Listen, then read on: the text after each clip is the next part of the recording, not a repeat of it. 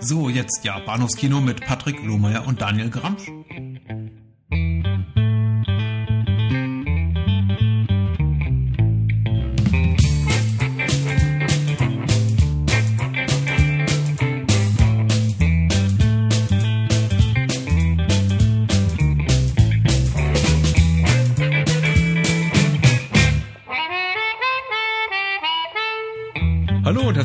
Zur Episode 131 des Bahnhofs Kino Podcast. Mein Name ist Patrick, immer noch und immer wieder. Und, äh, Wolltest du das in absehbarer Zeit ändern? ich hatte selbiges nicht vor. Bei mir ist der Daniel. Hallo. Hallo. Der Mann, der niemals nie sagt. Zumindest nicht, wenn es darum geht, Bonds äh, zu besprechen, gemeinsam mit meiner Wenigkeit. Und äh, heute Abend haben wir, glaube ich, ein, äh, eine Premiere, nämlich die erste Episode, in der wir über zwei James Bond Spielfilme sprechen. Ja. Aus Ja. besonderem Anlass, denn äh, was nur einmal in der Bond-Historie vorkam, wir haben zwei Bonds, die äh, von unterschied unterschiedlichen Studios veröffentlicht so im selben Jahr ihre Kinopremiere feierten. Hm. Zum einen mit dem müden Sean Connery, der sich aus dem Vorruhestand als James Bond locken ließ mit einer sehr gehörigen Geldsumme und Klar. zum zweiten den noch viel müderen Roger Moore. Ja. Ja, Ja. Ich weiß gar nicht, welcher, welcher von den beiden war tatsächlich älter? Moore, oder? äh, älter ist Moore, ja, ich glaube zwei Jahre ist äh, Moore älter. Das war, sorgte auch damals, glaube ich, äh, zum Zeitpunkt seines Debüts als äh, James Bond durchaus für einige äh, schnippische Bemerkungen seitens der Kritiker, dass man irgendwie einen, einen äh, gelangweilten Sean Connery ersetzte mit einem noch älteren Roger Moore. Ja. Der- Ja, ich, bin, ich bin mir nicht ganz sicher, ob das wirklich so ein, so, ein, so, ein, so ein plausibler Ansatz ist, aber vielleicht kann man darüber auch mal ganz kurz reden. ich finde ich finde nämlich eigentlich nicht unbedingt, dass das, äh, dass man den, den beiden das so anmerkt oder aber auch, dass das halt irgendwie wesentlich ist. Es ist grenzwertig. Aber ich glaube, also da in, in diesem Punkt, was so irgendwie die, die, die, den Müdigkeitsfaktor, den sichtbaren Müdigkeitsfaktor auf der Kinoleinwand betrifft, finde ich, unterscheiden sich die Filme, äh, beiden Filme sehr deutlich. Ja. Zumindest ich, zumindest ich habe dazu eine eindeutige Meinung. Ich meinte nicht Ja. die Müdigkeit, ich meinte das Alter. Ah, okay. Ja. Ja. Ähm, man muss natürlich auch sagen, und ich glaube, wir haben das auch schon mal im Podcast thematisiert, die Menschen äh, zum damaligen Zeitpunkt, also als im Kino auch noch äh, Menschen wie echte Menschen aussahen, nämlich sagen wir mal so vor den 90er Jahren, äh, wirkten auch äh, Männer um die 30, 40 sehr viel älter, als sie heute wirken. Ja, ja. Also will ich sagen, geradezu erwachsen. Ja. Wenn man so auf So Connery zurückblickt mit seinen, glaube ich, 31 Lenzen in Dr. No, da, naja, Ja. da hatte, hatte, hatte die Sonnenbank und der Zigarettenkonsum schon so seine Spuren hinterlassen. Ja, ja. So, äh, wir greifen unserem Hauptprogramm vorweg. Äh, aber erstmal das obligatorische Intro. Habe ich überhaupt gesagt, worüber wir sprechen? Octopussy und sag niemals nie? Ich glaube, es kam so ein bisschen so quasi durch die Blume. Kamst du schon durchaus raus, ja. Also, äh, das sind die beiden Filme und zuallererst die obligatorische Frage. Lieber Daniel, ich Ja. äh, freue mich und bin ganz neugierig auf die Antwort auf die Frage. Was hast du letzte Woche so gesehen, von dem du berichten möchtest? Ähm, das ist in dieser Woche ein bisschen, ein bisschen schwieriger.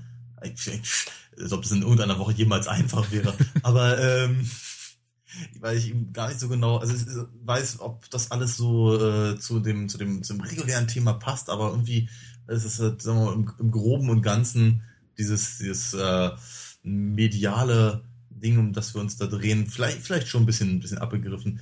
Ähm, ich war nämlich vor allem erstmal im Theater Aha. Ja, ich habe, ich habe wenig, wenig im Fernsehen gesehen oder im Kino war ich schon mal gar nicht, aber ich war im Theater und ich habe etwas gesehen, was äh, ich im Prinzip seit drei Jahrzehnten mal live sehen wollte. Nämlich Mummenschanz. Mhm. Die ähm, 1972 gegründete äh, Pantomimen-Truppe aus, aus der Schweiz, äh, die ich das erste Mal sah, und da haben wir nämlich die Verbindung, äh, in der Mupp- Muppet Show.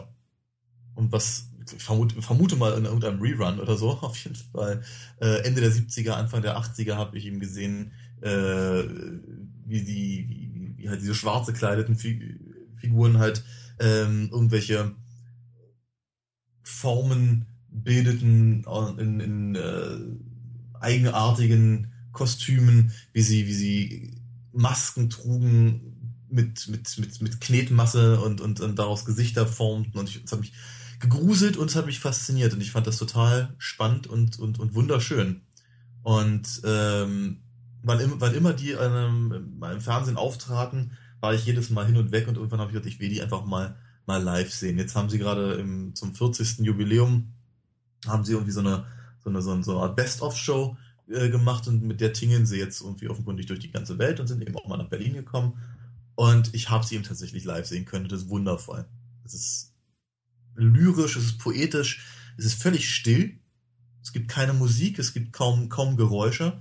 Man sieht halt, man sitzt in einem, in einem sehr, sehr dunklen Raum äh, und sieht halt nur die, die, äh, die Akteure schemenhaft, ja, weil sie eben ähm, schwarze, äh, ja, weiß gar nicht, was das für ein Material ist, aber jedenfalls so, so, schwarze Trainingsanzüge im Prinzip mhm. haben. Ähm, und dann, ich glaube, so zwei, drei Sachen, die ich damals in der Muppet Show gesehen habe, haben sie auch auf der Bühne gemacht, was natürlich ganz wundervoll war.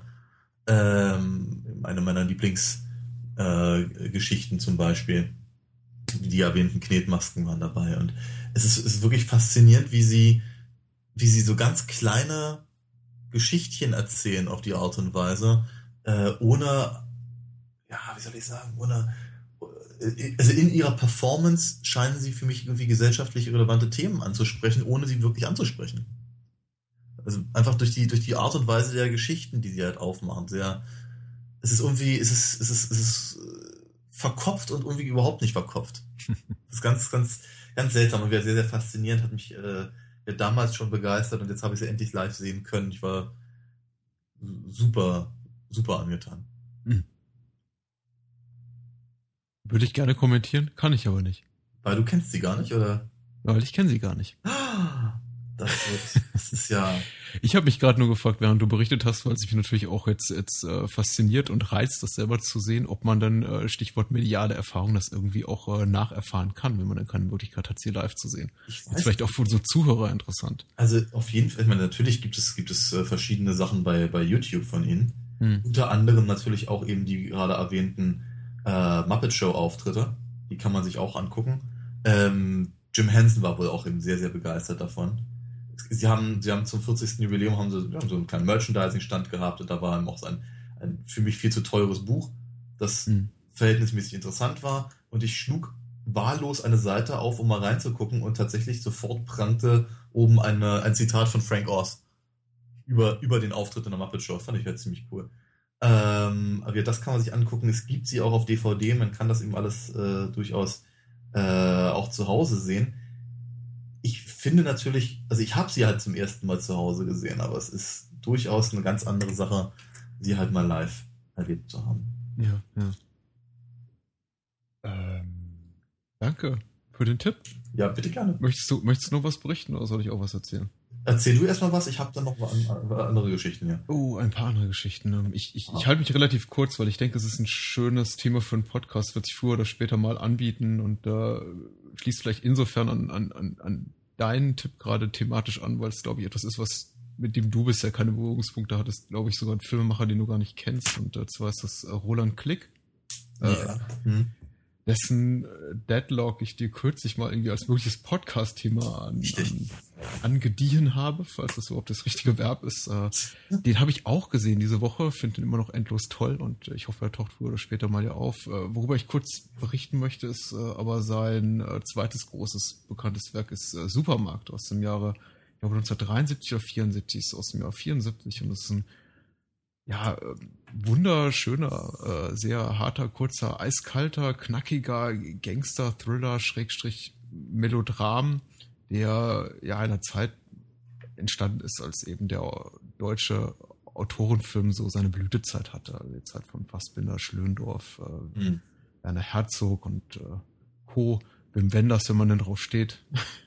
und äh, Roland Klick war eigentlich unter in dieser Gruppe dieser, dieser Filmmacher eigentlich immer eher so der Outlaw, noch viel mehr als Fassbinder und eigentlich derjenige, glaube ich, der heute am ehesten noch in Vergessenheit geraten ist. Und die Filmgalerie 451, die auch hier in Berlin sitzt, glaube ich, äh, hat, hat sich zur Aufgabe gemacht, quasi so sein Merk zu restaurieren und konservieren und hat sehr, sehr schöne DVD-Ausgaben seiner seine Filme herausgegeben, unter anderem eben auch eine, eine, Dokumentation von ihm veröffentlicht und hier ein sehr, sehr schönes Boxset auch rausgebracht mit, mit äh, vier seiner Filme und einer Dokumentation, eins von denen ist eben Supermarkt. Und äh, das darüber kann ich inhaltlich gar nicht so viel sagen, denn es ist inhaltlich reichlich unspektakulär. Es erzählt eigentlich die Geschichte eines Kleinkriminellen, der sich auf äh, Irrwegen quasi äh, Richtung mo moralischer Katharsis äh, bewegt und äh, aber letztendlich dort nicht so wirklich ankommt. Die ganze Geschichte nimmt auch ein eher, eher tragisches, ähm, bittersüßes, wobei das Süße kann man eigentlich streichen, bitteres Ende.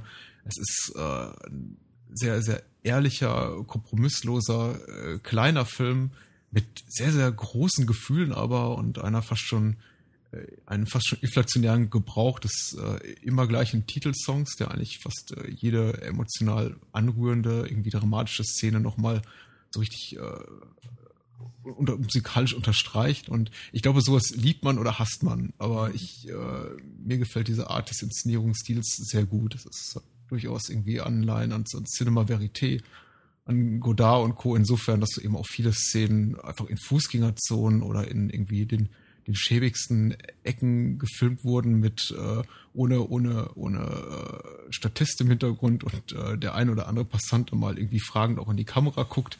Ähm, es ist auf jeden Fall so ein so ein Rohdiamant von einem Film und äh, ich wollte ihn eigentlich jetzt in dieser kurzen Form, soweit es mir eben möglich ist, auch mal, genauso wie das Gesamtwerk auch von Roland Klick, das ich sehr, sehr mag, den Hörern ans Herz legen, sofern denn nicht äh, der Filmmacher bereits bekannt ist. Ja. Mhm.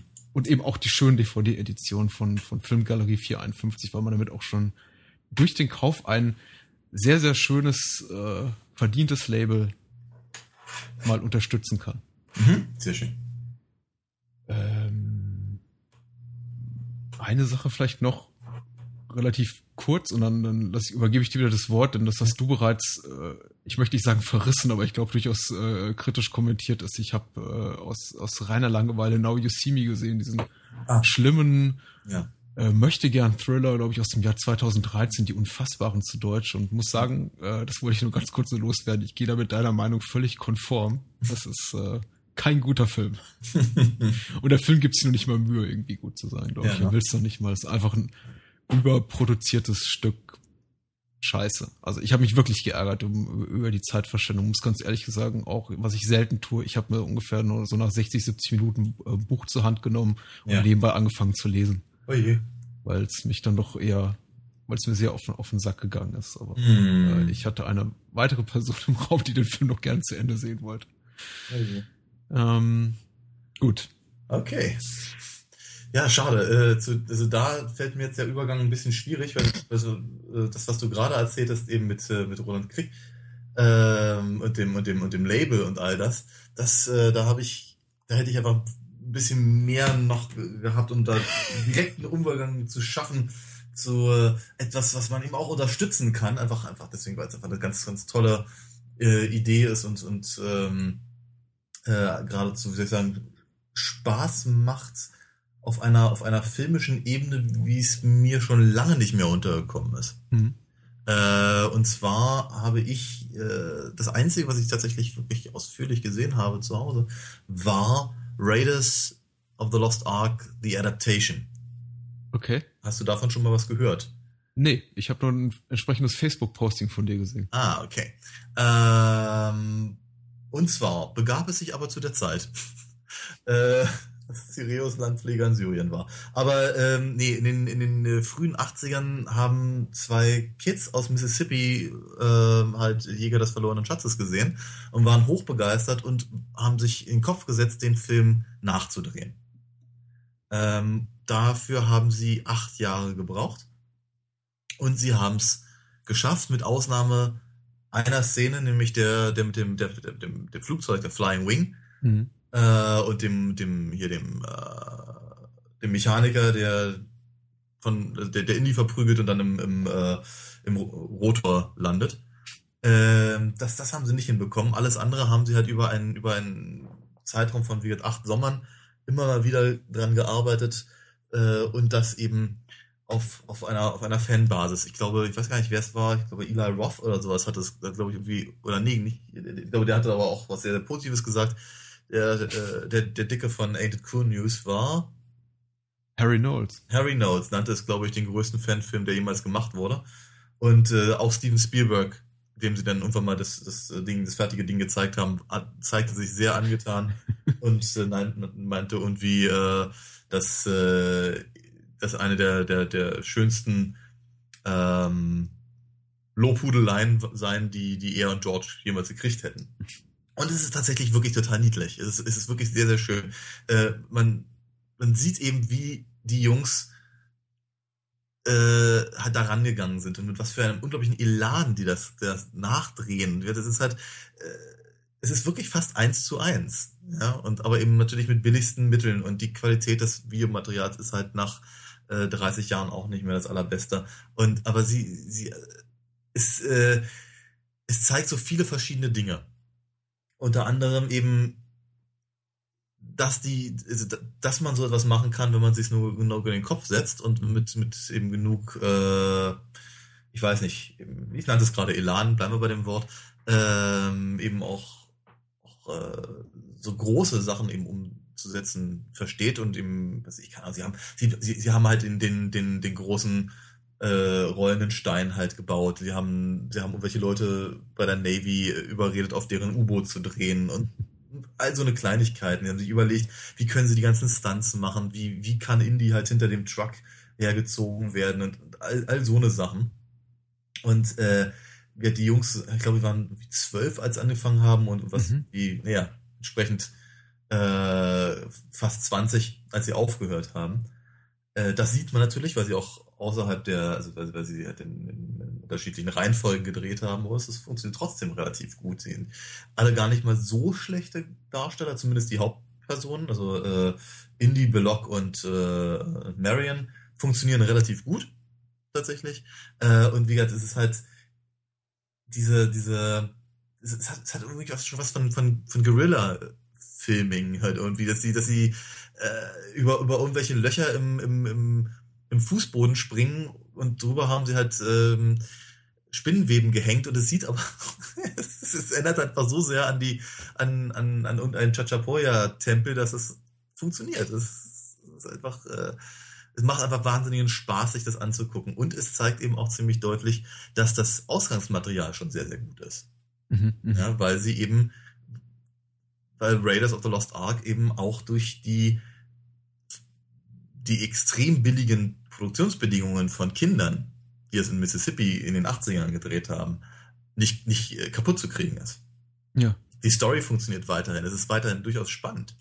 Ja, und ähm, äh, die, die, äh, da, die, na, wie soll ich sagen, die ähm, das Timing ist halt, ist halt äh, immer noch sehr, sehr gut, auch in der, in der Geschichtenerzählung. Das ist eine, eine ganz, ganz tolle Sache. Jedenfalls vor, vor ein paar Jahren äh, wurde das Ding halt praktisch wiederentdeckt und äh, die beiden Macher, Eric Sala und äh, Chris Stompolos, äh, touren damit, um, um im Prinzip Geld zu sammeln für äh, Film-Charity-Geschichten.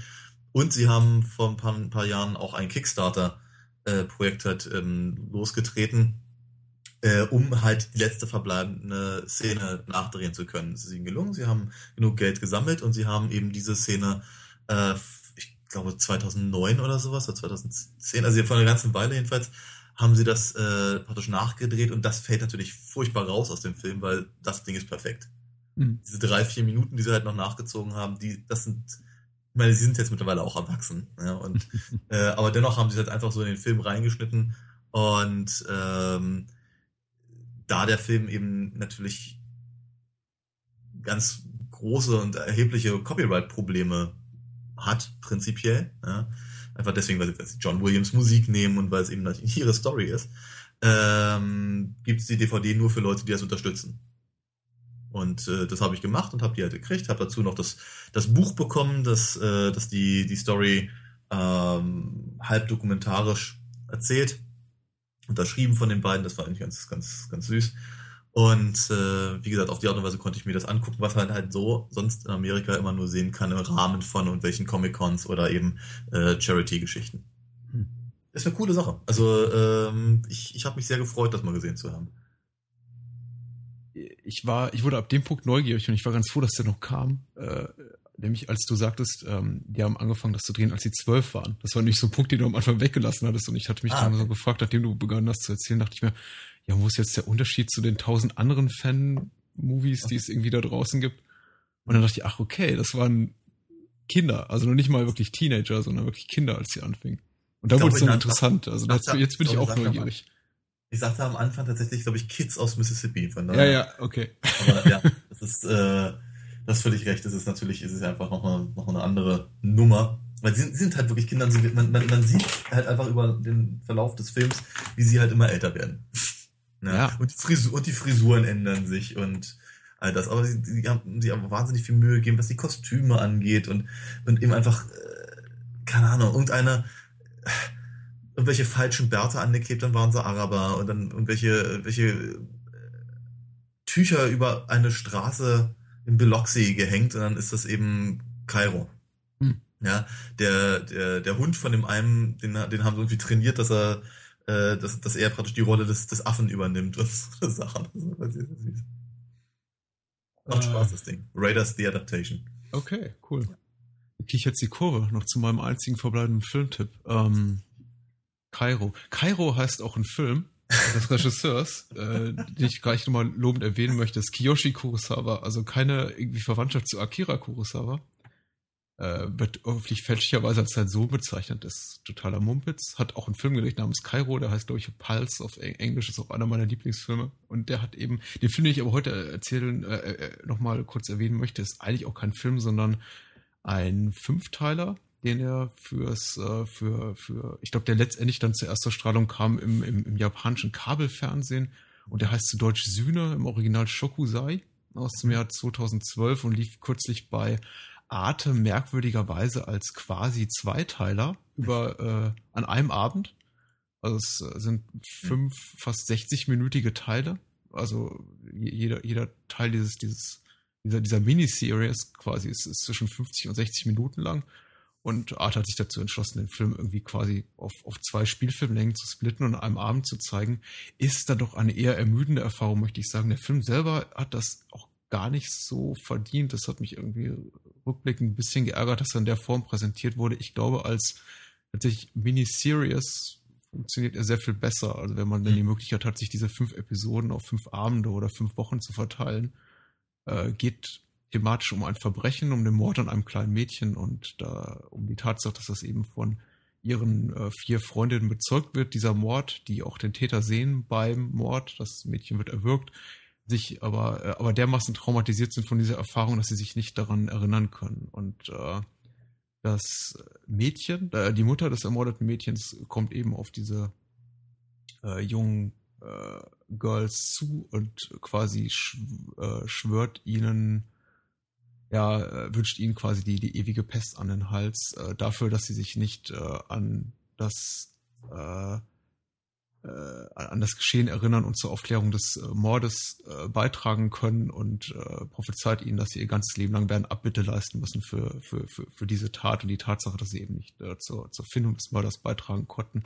Und der Film infolgedessen erzählt eben die Geschichte dieser vier Mädchen und in der fünften Episode auch noch die äh, Geschichte der Mutter des ermordeten Mädchens. Und die mhm. sind stilistisch äh, inhaltlich sehr, sehr unterschiedlich. Manche haben sogar einen leicht humoristischen Einschlag, manche haben einen eher fantastischen horrormäßigen Einschlag, manche sind eher eher äh, melodramatisch, äh, äh, konventionell tendenziell. Nicht alle Episoden sind auch gleich gut, nicht alle Geschichten sind gleich interessant. Ich fand vor allem die erste, die dritte sehr, sehr schön und wahrscheinlich die äh, Geschichte der, der Mutter, die eben so quasi diese Miniserie beschließt.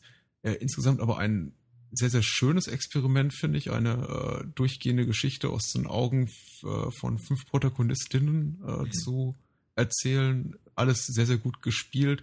Es wirkt einfach dadurch, dass ich sie, dass ich diese, die, die, diese, diese Seherfahrung jetzt hatte, in dieser geballten Form, einfach stellenweise ein bisschen repetitiv und auch ein bisschen konstruiert. Und deswegen gefällt mir so diese, diese Art des Zusammenschnitts so quasi auf ein abendfüllenden Fünfstünder Mm. ein bisschen schwierig, aber äh, wenn man die Möglichkeit hat, diesen Film zu gucken, wie gesagt, Sühne aus dem Jahr 2012, Shokusai im Original, dann am besten gefünftelt Okay. oder zumindest halbiert. Okay. So, zu unserem Hauptprogramm heute Abend. Wir sprechen über zwei Bonds aus dem Jahr 83 und zuerst beginnen wir, bevor wir uns Sag niemals nie zuwenden, mit Octopussy, dem, oh je, lass mich nicht lügen, 14. offiziellen Beitrag zur Bond-Reihe. Ich habe ehrlicherweise völlig aus dem Blick verloren. Ja, das war jetzt auch äh, eher gemutmaßt. Ich sehe gerade vor meinen Augen der 13. Film. Ja. Äh, ja, was die, äh, ob, ob die Unglückszahl 13 hier irgendwie eine, eine Bedeutung trägt, werden wir später, später erörtern. Es ist auf jeden Fall, äh, der Film ist 1983 erschienen. Regie führte John Glenn zum, ich glaube, zweiten Mal. Äh, einmal sollte er noch auf dem Regiestuhl sitzen, ehemaliger Schnittmeister der Bond-Reihe, mittlerweile äh, befördert zum Regisseur. Und äh, Hauptrolle spielt wiederum Roger Moore. Und äh, die UFDB-Inhaltsangabe verrät uns Folgendes. Äh, McLean schreibt hier, sofern es mir denn hier gelingt, diese verdammt oh, störende Pop-up äh, Saturn-Werbung wegzuklicken. Dann kann ich Ja. die Inhaltsangabe lesen. In Ostberlin wird der britische Geheimagent 009 ermordet, doch sterben kann er MI6 durch einen Hinweis in Form eines Fabergé-Eis noch auf die Spur von Kunstschmugglern führen.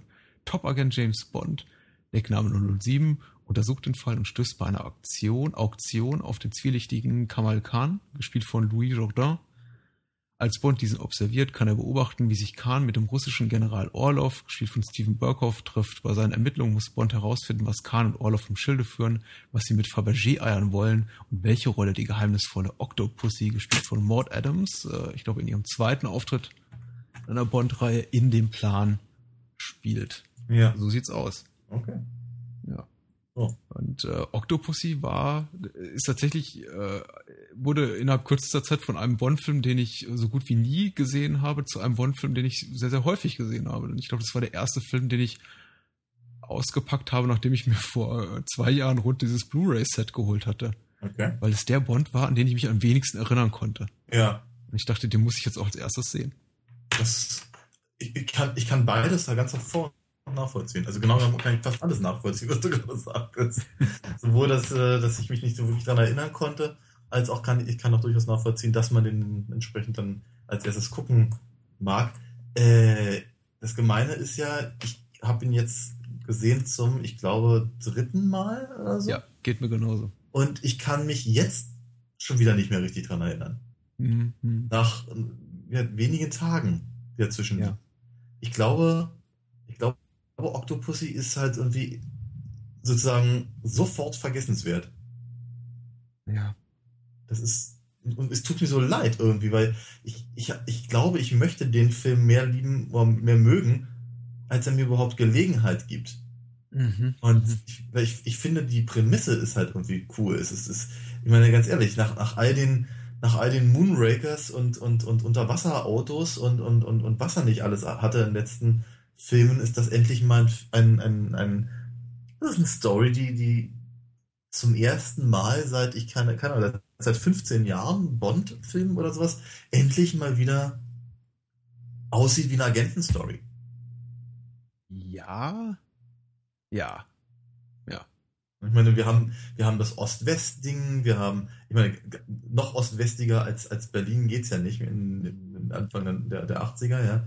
Äh, äh, wir, wir haben, wir haben die, ähm, die überhaupt erstmal die ganzen Ermittlungsgeschichten, Mhm. äh, wir haben deutlich weniger, also abgesehen von Indien haben wir haben aber trotzdem wenig ähm, dieses, dieses, dieses äh, Globe-Hopping, Mhm. einfach nur um das äh, um, um, um die brennende Frage zu beantworten, wo war Bond noch nicht, was könnten wir jetzt noch machen, was irgendwie gut aussieht und wo können wir irgendwelche lustigen eingeborenen Stämme irgendwelche komischen Feten feiern lassen, wie das ja irgendwie gerne mal gemacht wird, um, um, irgendwie zu zeigen, guck mal, hier, hier haben wir was Exotisches. Ähm, und ja, das, ist, das ist zumindest ja, in dem Indien-Teil ist das ja alles drin aber eben nicht so, nicht so ausführlich wie in den anderen Filmen davor. Von daher sage ich halt irgendwie, das, das Ding hat eigentlich das Potenzial, ein durchaus passabler Agenten-Thriller zu sein. Und dennoch schafft er es, aus meiner Sicht, wirklich, wirklich anstrengend öde daherzukommen. Ja. Hm. Ich glaube, Ödnis war nicht das Problem, was ich hatte mit dem Film. Aber ich teile, ich teile viele deiner Kritikpunkte. Wobei ich sagen muss, dieses ähm, Back to the Roots und lass uns ein bisschen mehr in die klassische Agentenfilmrichtung wieder gehen, war ja auch durchaus schon in, in dem Vorgänger in tödlicher Mission bemerkbar. Äh, wo man ja auch sagt, okay, ja. wir probieren es jetzt mal eine drei Nummern kleiner als im Moonraker. Ähm, und eigentlich hat Octopussy, du sagst ja, die Story ist durchaus interessant. Es ist wieder so eine klassische kalte Kriegsnummer äh, mit äh, russischen Bösewichtern und irgendwie exotischen Locations.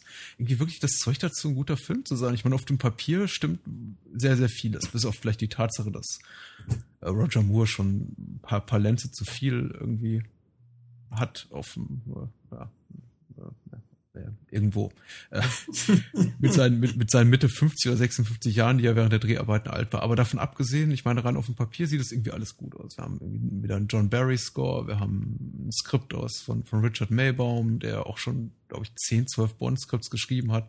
Alle sind irgendwie dabei, die quasi mit, mit, mit der Serie äh, die, die, die mit denen wir groß geworden sind, die auch mit der Serie groß geworden sind. Peter Lamont macht wieder Production Design und Maurice Binder wieder mit seiner Titelsequenz. Irgendwie so auf, auf, auf dem Papier ist alles da, die ganze alte Crew wieder vereint für einen wirklich guten Bond-Film und letztendlich, ich weiß nicht, führt es in meinen Augen dazu, dass sich alle, glaube ich, zurückgelehnt haben und total gelangweilt einfach da nur irgendwas runtergedreht haben, um so den Minimalanspruch zu erfüllen, den möglicherweise ein, ein, ein Publikum an Bond-Film hat. Ich finde, nichts an dem Film ist irgendwie besonders alle wirkt, alles wirkt sehr, sehr müde, sehr, sehr routiniert, sehr, sehr, ja, einfach gelangweilt. Und das mhm. langweilt nicht zwangsläufig mich als Zuschauer in dem Sinne, dass ich sage, okay, da passiert nichts. Äh, aber ich finde tatsächlich, Octopussy ist. Ich habe mich schon über andere Bonds jetzt geärgert. Wir haben jetzt schon über einige, einige geredet und ich habe von einige Bonds eher mäßig bis schlecht. Aber Octopussy schafft es, glaube ich, fast keine, ich möchte nicht lügen, vielleicht fällt mir später noch eine ein, aber keine Szene zu bieten, die irgendwie besonders wäre im ja. Bond-Kanon, die man heute noch dabei zitieren würde als Highlight. Ja, ja. Und das ja. ist verdammt wenig für eine über zweistündige Laufzeit. Auf jeden Fall, auf jeden Fall. Ich meine, es ist nicht so, als wäre das ich ich, ich glaube, also ich glaube, du hast es gerade ganz hervorragend beschrieben, mit dem, dem auf dem Papier sieht es ganz gut aus. Äh, weil ich, ich wollte eigentlich gerade ansetzen zu sagen, dass der Film versucht, toll zu sein. Hm. Ähm, aber das stimmt ja nicht. Es ist, er, er, ist, er ist halt so müde, dass er eben nicht versucht, toll zu sein, sondern er verlässt sich drauf, dass die Sachen, die er, die er macht, prinzipiell einfach mal toll gefunden werden. Und, äh, und ich finde ich finde eben auch, äh, also gerade wenn es eben, ich, ich, diese Exotik ist halt etwas, worauf ich gerne hinaus äh, wollen würde, ja. äh, wenn es eben versucht wird, eben von dem, sagen wir mal, eher tristen ähm, ähm, Setting in, in, in, in Ostdeutschland äh, eben ins, ins bunte ähm, Indien halt geht, mhm. da, da versuchen sie ja so ein bisschen die, die, die, die klassischen Ideen von, äh, von, von Exotik halt reinzubringen und all das. Aber es ist, es ist, es reicht eben nicht, dass sie da den Elefanten zeigen, auf dem, auf dem Louis Jordan reitet. Ja? und es ist, es, oh, ich meine, 84, das, nee, wann war? 83. 83, genau. Und ein Jahr später, 84, hatten wir, hatten wir diese, hatten wir hier die, die, die Dinner-Szene aus dem Tempel des Todes. War auch eine scheiß Idee, ja. Und jetzt, jetzt da ihn irgendwie, äh, äh, wiederum hat Louis Jordan irgendwie an irgendwelchen Ziegenaugen rumnuckeln zu lassen, ist doch doof. Ja. Also, es ist, es ist, es ist, äh, sie machen sich halt super einfach und äh, versuchen nur Knöpfe zu drücken, ohne darüber nachzudenken, was die tatsächlich bedeuten. Und du sagtest ja gerade, äh, im, gerade im, im, im Bond-Kanon fällt, fällt das dann eben auf, weil es ist nichts dabei, was nicht in irgendeiner Form schon mal irgendwie gemacht wurde. Oder aber, äh, selbst wenn es selbst wenn's was Neues ist, ist es nicht relevant. Ja. ja ich, ich, um, um, um, um Bond als, als, als 50 Jahre altes Phänomen zu verstehen, muss ich nicht wissen, ähm, weiß ich nicht, keine Ahnung, dass Moore auch unter der, unter der, der Clownschminke alt aussieht. Also, es, ja, das ist äh, schwierig. Ähm, vielleicht reiten wir irgendwie über Gebühr auf diese Alterssache rum. Ich bin mir nicht so sicher. Ich möchte da Roger Moore irgendwie auch kein Unrecht tun. Er sieht für einen Mann seines Alters äh, okay aus. Er ist ja. akzeptabel in Form. Er ist auch irgendwie, er war noch nie besonders gut in Form, muss man sagen. Er hatte eben aber auch keine keine Karriere als Bodybuilder hinter sich, wie Sean Connery. Ich wollte gerade sagen, also wenn, ich, wenn, ich mit, wenn ich mit 52 aussehe wie, wie Sean Connery, dann, äh, dann, dann freue ich mich doch ein Stück weit. also, ähm, irgendjemand, ich, ich, ich hörte mal irgendwie äh, Roger Moores Körperform äh, jemand beschreiben als irgendwie so halb, halb geschmolzene Kerze oder Kerze, die zu lange im Sonnenlicht gestanden hat, unangezündet äh, anspielen auf die Szene, glaube ich, in der in äh, Live and Let Die irgendwo im Unterhemd zu sehen ist. Und er hat aber überhaupt keine markante Körperdefinition an irgendeiner Stelle, sei es irgendwie an seinen Oberarm oder im Gesicht. Er ist halt einfach, ich glaube, jemand, der, wie, weiß ich nicht, berühmte Nicht-Sportler der Filmgeschichte, Peter O'Toole zum Beispiel, glaube ich, wahrscheinlich einfach nicht noch niemals in seinem Leben körperlich betätigt hat. Ja, aber ähm, was, was trotzdem albern ist, ich meine ganz ehrlich, das, dass, dass Bond ein, ein, ein, ein, ein Actionheld ist, ja und nein. Also prin prinzipiell habe ich nicht so unbedingt das Gefühl, dass das sein muss. Mhm. Nicht, also nicht, nicht im Sinne von körperlicher Action. Ja, wenn ja. ich dann eher sowas mir angucke wie, keine Ahnung, die Avocado-Form von Tobey Maguire oder sowas, dann wundert mich ich schon, mich schon eher, warum er als Superheld äh, gesetzt wurde, ist da? Ja, ähm, und es gibt und, ja durchaus Möglichkeiten, irgendwie das zu umgehen, zu sagen, irgendwie, okay, nicht jeder muss Daniel Craig sein. Es gibt ja. auch Leute wie Timothy Dalton, die von vornherein gesagt haben, er hat irgendwie eine andere Herangehensweise an die Bond-Rolle, darüber reden wir dann ein andermal. Und das irgendwie dann umgehen, dieses ganze, diesen ganze, diese ganze Erwartungshaltung seitens des Publikums. Also Bond, von wegen Bond muss jetzt ein richtiger äh, körperlicher Mähdrescher sein, aber hm.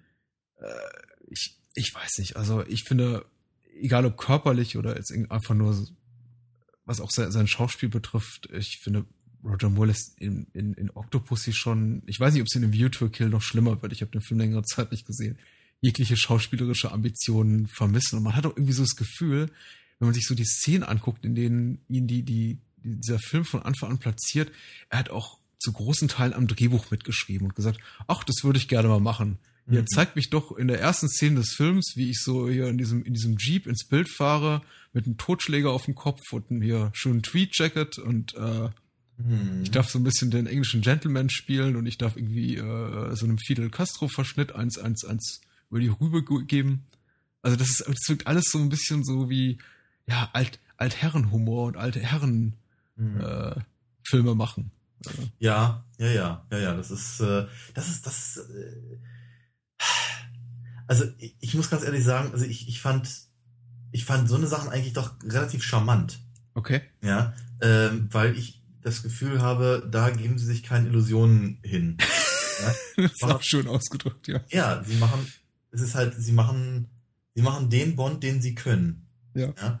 Und äh, ohne, ohne sich halt furchtbar aus dem Fenster zu lehnen und ganz dringend das irgendwie, das, das, das, wie, keine Ahnung, eine, für eine neue Generation zu, machen zu müssen oder wir gucken müssen, was, was kommt jetzt gerade gut an, ja, siehe eben, was ich, Hongkong oder, oder, oder, oder äh, Blaxploitation oder eben Star Wars ja. oder sowas, die ganzen Einflüsse. Ja, sondern sie haben gesagt, ja, nein, das, das ist unser Bond. Ja, und unser Bond ist eben nun mal ein alter, ein alter Lord. Mhm. Ja, und äh, ich, ich, ich, ich glaube, dass ich, dass ich, dass ich, dass ich Moore halt einfach in solchen Rollen auch einfach wohler, wohler fühlte und deswegen nehme ich ihm das auch eher ab. Ja, ich, ich, ich, ich, ich meine, ich sehe, ich sehe Moore auch als, als, äh, als ähm, Simon Templar und als ähm, Lord aus äh, die zwei, Sinclair? Ja. Ja.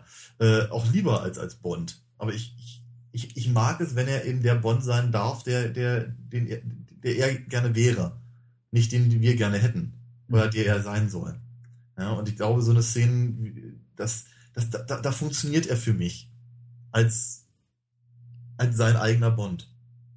Und äh, auch, auch die, deswegen sage ich ihm auch, der, der, der Rest der Story, der eben sehr agentenhaft ist, agentenfilmhaft ist, äh, funktioniert für mich relativ gut. Weil ich eben ganz gerne möchte, dass, dass, dass, dass sie da das halt umsetzen, was sie gerne selber machen wollen. Ne? Ja. Aber es ist eben, die Sache macht, wenn es einfach mal ein bisschen mehr, jetzt kommt das Wort schon wieder, Elan gemacht worden wäre, ja, dann, dann würde ich es dann würde ich noch ein bisschen eher gutieren können. So ist es eben einfach nur öde. Ja. Ich verstehe deine Argumentation. Ich finde, äh, wenn ich der folge, dann würde ich dir auch durchaus, durchaus zustimmen. Dann finde ich es aber wiederum nicht äh, konsequent genug. Einfach weil mhm. dann, ich finde es, du hast vollkommen recht, irgendwie zu sagen, wir haben hier einen Bond, der ist einfach jetzt eben nicht mehr Ende 30, sondern der ist Mitte 50, den setzen wir jetzt irgendwie einen Jeep und lassen ihn so ein bisschen äh, Theater spielen mit einem falschen Schnauzbart und irgendwie lustige, schmierige äh, Sprüche machen, die eben alte Männer auch gerne machen, wie zum Beispiel äh, Fill her up, please. Äh, mhm. Äh, Finde ich okay. Also ist in dem Kontext, wie du beschreibst, auch akzeptabel. Dann wiederum ist er aber in anderen Szenen eben auch klassisch wieder actionseitig total körperlich gefordert und verbringt, vollbringt unglaubliche Sachen und übt anscheinend immer noch eine, diese unglaublich magnetische Anziehungskraft nicht nur auf Frauen seiner Altersgruppe oder etwas jüngere ja. Frauen aus, sondern ja. offensichtlich ist auch noch immer noch in der Lage, irgendwie Frauen Anfang Mitte 20 zu faszinieren. Ja, ja, die neue, die neue Assistentin von, von Miss Moneypenny. Wo, ja. wo, ich meine, es wäre so einfach gewesen, der, der Szene, diese, diese, diese eingefahrenen Dynamik, die mittlerweile einfach auch nur noch öde ist, also einfach ja. irgendwie so einen neuen Spin zu verpassen, indem man gesagt hätte, okay, wir setzen jetzt eine junge, attraktive Frau hin, die ist aber, die reagiert aber total kratzbürstig auf Bond und sagt mhm. ihr, hier, alter Mann, lass mich in Ruhe. Nicht in diesen Worten, aber äh, paraphrasiert eben so ähnlich. Stattdessen ja. setzt man dann eben quasi so einen 30 Jahre jüngeren Moneypenny-Klon dahin, der auch äh, James Bond instantly hemmungslos verfällt. Mhm. Ja, ja, sicherlich. Und das wirkt dann einfach für mich einfach nur gelangweilt und äh, mhm.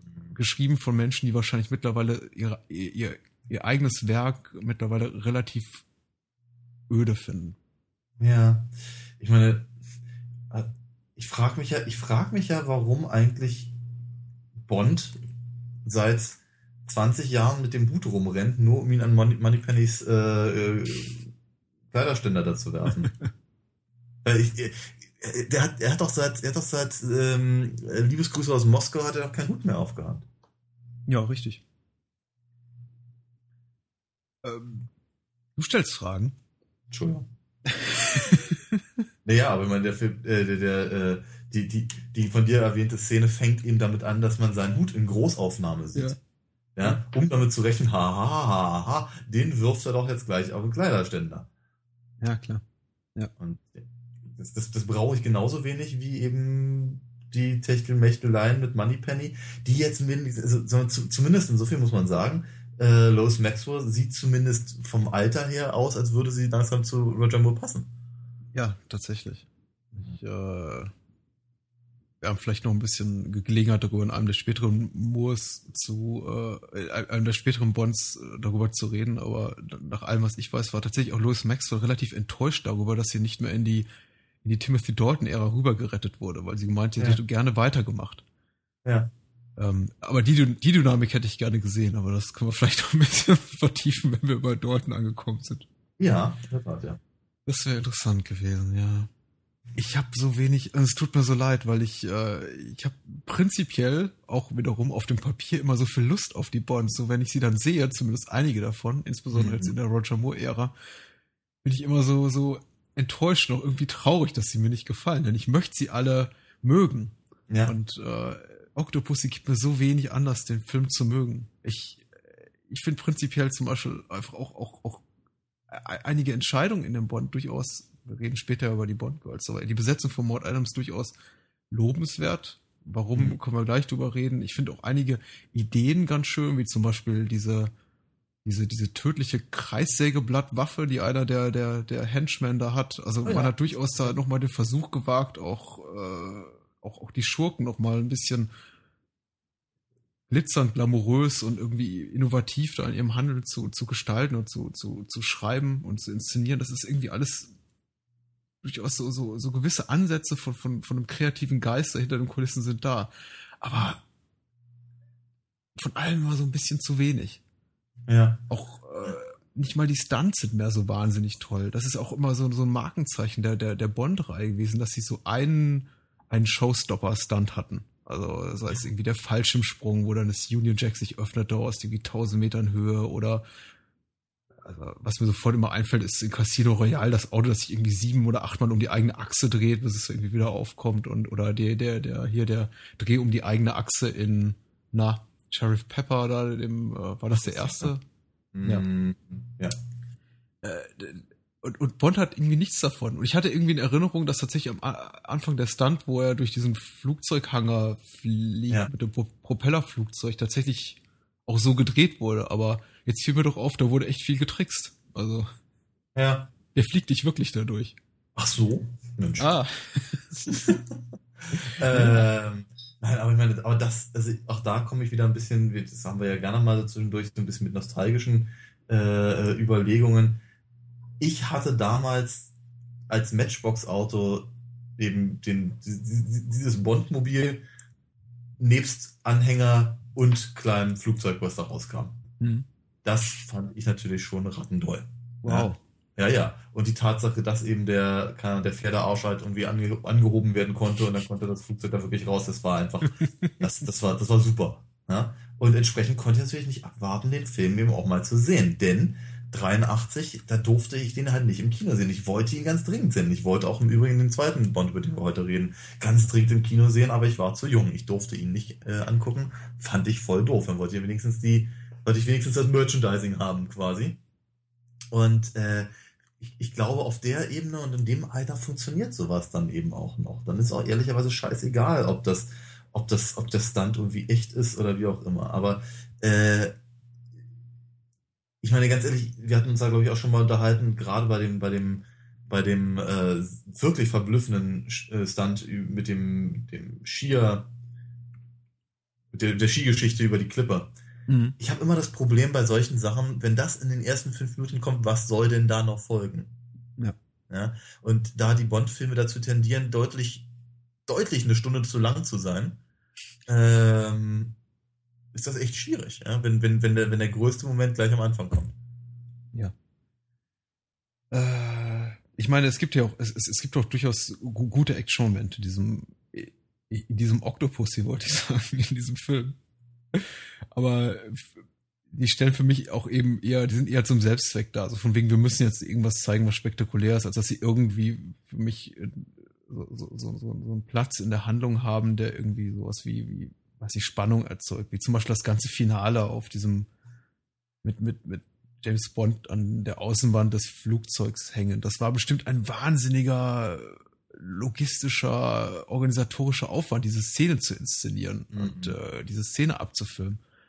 Aber ich finde, sie geht deutlich zu lang und es einfach ich, gibt, gibt mir gar nichts, weil ich eben auch immer sehr, sehr deutlich, also immer sehr eindeutig weiß und auch in einigen Einstellungen sehr deutlich sehe, das ist nicht Roger Moore, der da hängt ja, auf ja. dem Flugzeug. Ähm, und dann ist mir dann doch lieber, ehrlich gesagt, wäre mir so ein, so ein äh, kleiner Faustkampf mit Roger Moore, wo ich dann eben auch sehen würde, okay, das ist jetzt kein Stuntman, sondern Roger Moore hat tatsächlich mal die, die, die Faust zum Kampf erhoben, wäre mir lieber gewesen als so etwas. Aber gut. Die Filme sind ja anscheinend auch nicht für mich gemacht, sondern für ja. Menschen, die eben reingehen mit, hey, ich will sehen, wie irgendwie ein Stuntman an einem Flugzeug hängt, das ein Looping dreht. Ja. Ich weiß nicht, aber ich meine, die Frage, also es, ist, es ist natürlich echt interessant, gerade bei solchen Filmen, also gerade bei solchen Einträgen in der, in der Bond-Historie, nach all den Jahren, die halt die Serie nun schon läuft, stellt man sich wirklich die Frage, was glauben, glaubten die Leute, die daran beteiligt waren, was sie da machen? Mhm. Ein, einfach nur einen weiteren Teil einer Reihe, die, wie soll ich sagen, sichere, eine sichere Mark äh, macht, ja, oder, oder äh, haben sie gesagt, ja, nee, also wir, wir müssen ganz dringend irgendwie darauf achten, dass, dass wir irgendwie die Historie nicht vergessen und äh, unser Film muss noch in 20 Jahren funktionieren. Ja. Das, ich habe eigentlich eher das Gefühl, ersteres, ja. Ja, also eine Sache ist für mich bezeichnend, die hat jetzt, die hat nichts mit dem Film zu tun, sondern äh, bezieht sich auf das, das Bonusmaterial, was jetzt damals in den DVD schon enthalten war und jetzt eben auch auf den Blu-Rays enthalten ist, diese doch recht hübsch kleinen, hübschen kleinen Making-of-Featurettes, die sie, die sie da haben, in der wirklich als eine der ganz wenigen Beispiele Octopussy sehr, sehr wenig über den Inhalt der Reihe geredet wird, sehr, sehr wenig über die Action geredet wird, über die Geschehnisse hinter den Kulissen, aber immer und immer wieder, äh, und die, die Featurette ist sowieso relativ kurz, darauf hingewiesen wird, dass es letztendlich dann doch äh, gelungen ist, das Einspielergebnis von dem, dem Konkurrenzbond, der eben im selben mhm. Jahr lief, lag niemals nie zu übertreffen. Und das sei eigentlich so das große Verdienst von Octopussy gewesen. Mhm. Von wegen, wir haben es Kevin McClory und seiner äh, zweitklassigen Sean Connery-Produktion mal richtig gezeigt. Da war nichts so von wegen, ja, wir sind irgendwie inhaltlich neue Richtung gegangen oder wir haben wegweisende Stunts gezeigt oder Roger Moore hat es gezeigt, dass das immer noch drauf hat und irgendwie einem Sean Connery überlegen ist auf irgendeine Art und Weise. Nee, es ging eigentlich immer nur um die Kohle. Ja. So, wir wurden in noch mehr Kinos gespielt und haben noch mehr Geld eingespielt am Ende des Tages. Und ja. insofern gehen wir da als Sieger aus diesem Zweikampf raus.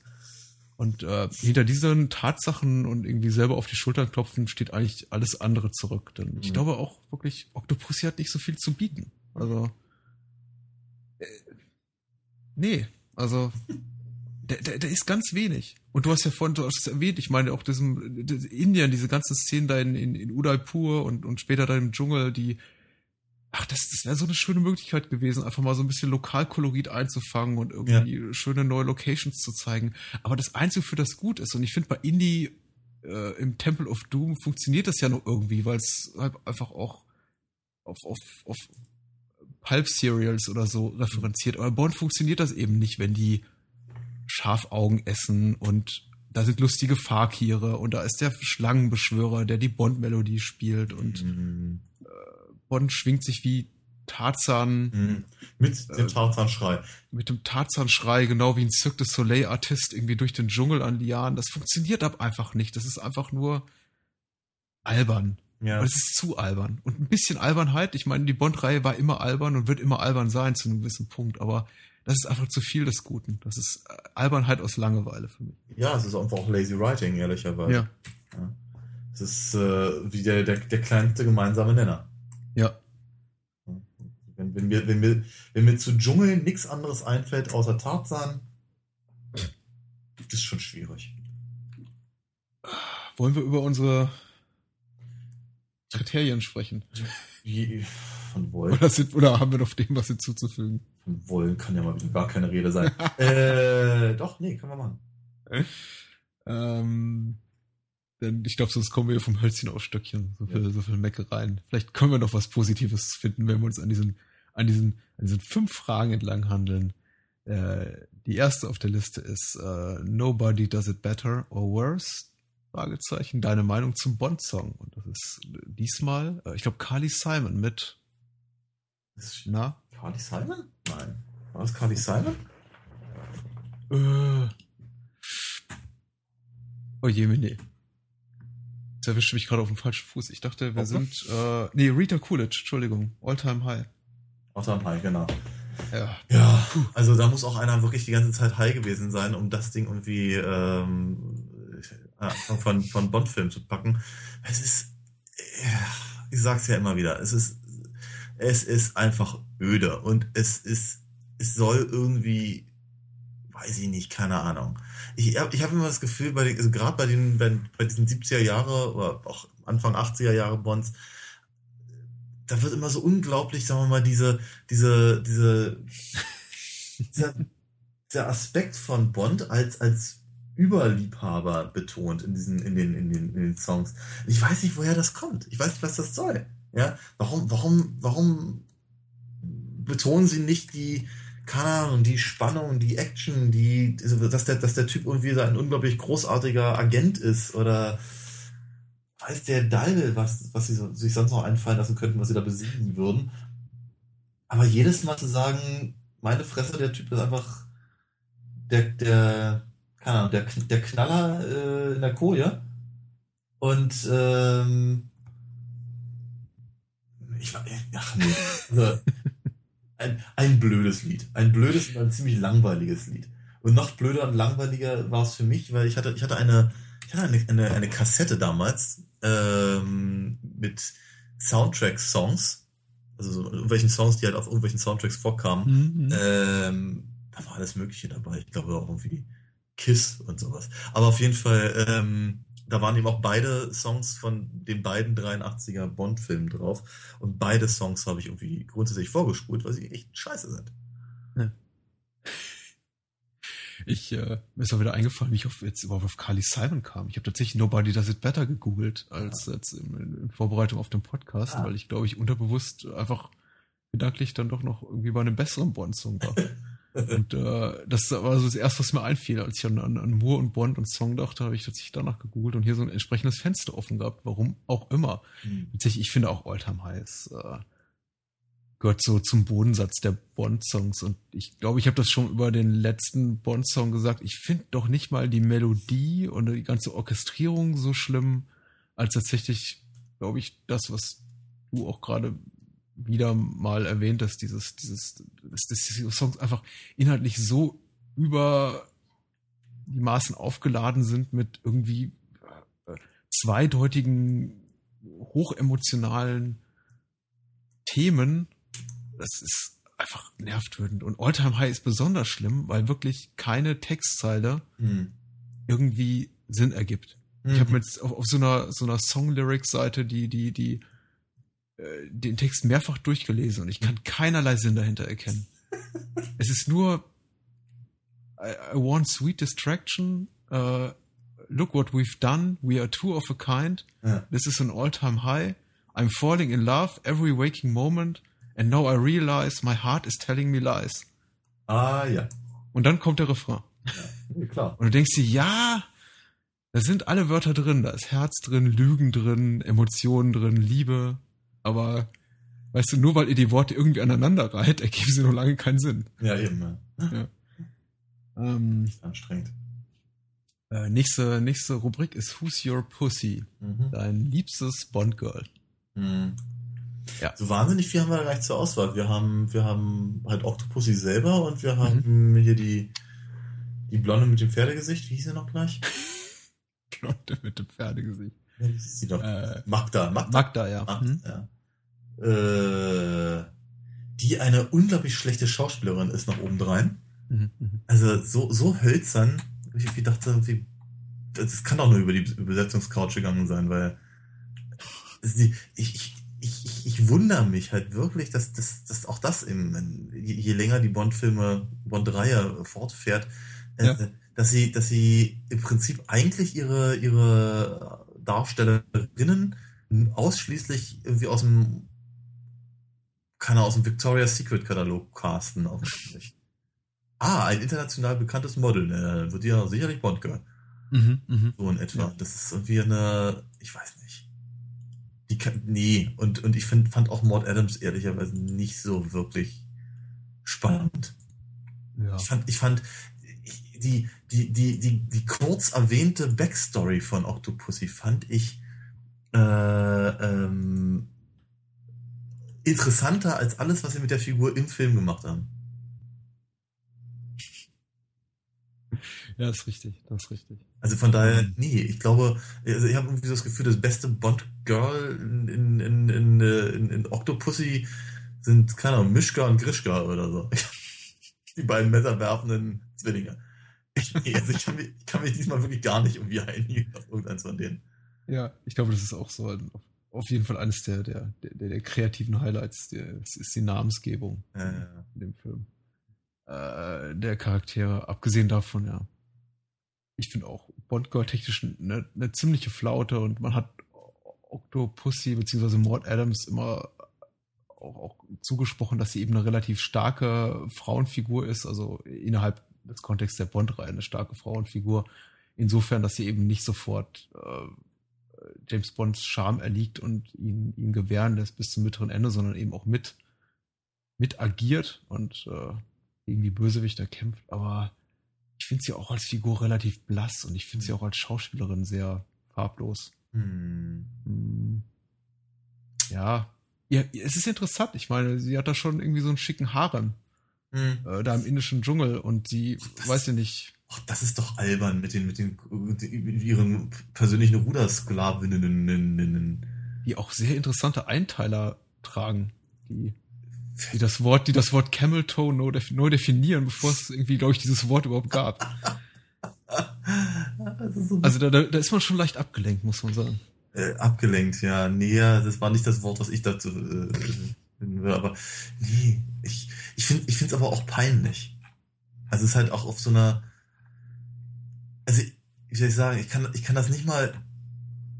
Das, das Schlimme ist, ich kann das nicht mal auf irgendeiner feministischen Ebene irgendwie äh, verdammen oder irgendwas oder, oder mich darüber aufregen oder irgendwie sowas. Es ist einfach, es ist einfach so eine unglaublich schlechte Idee.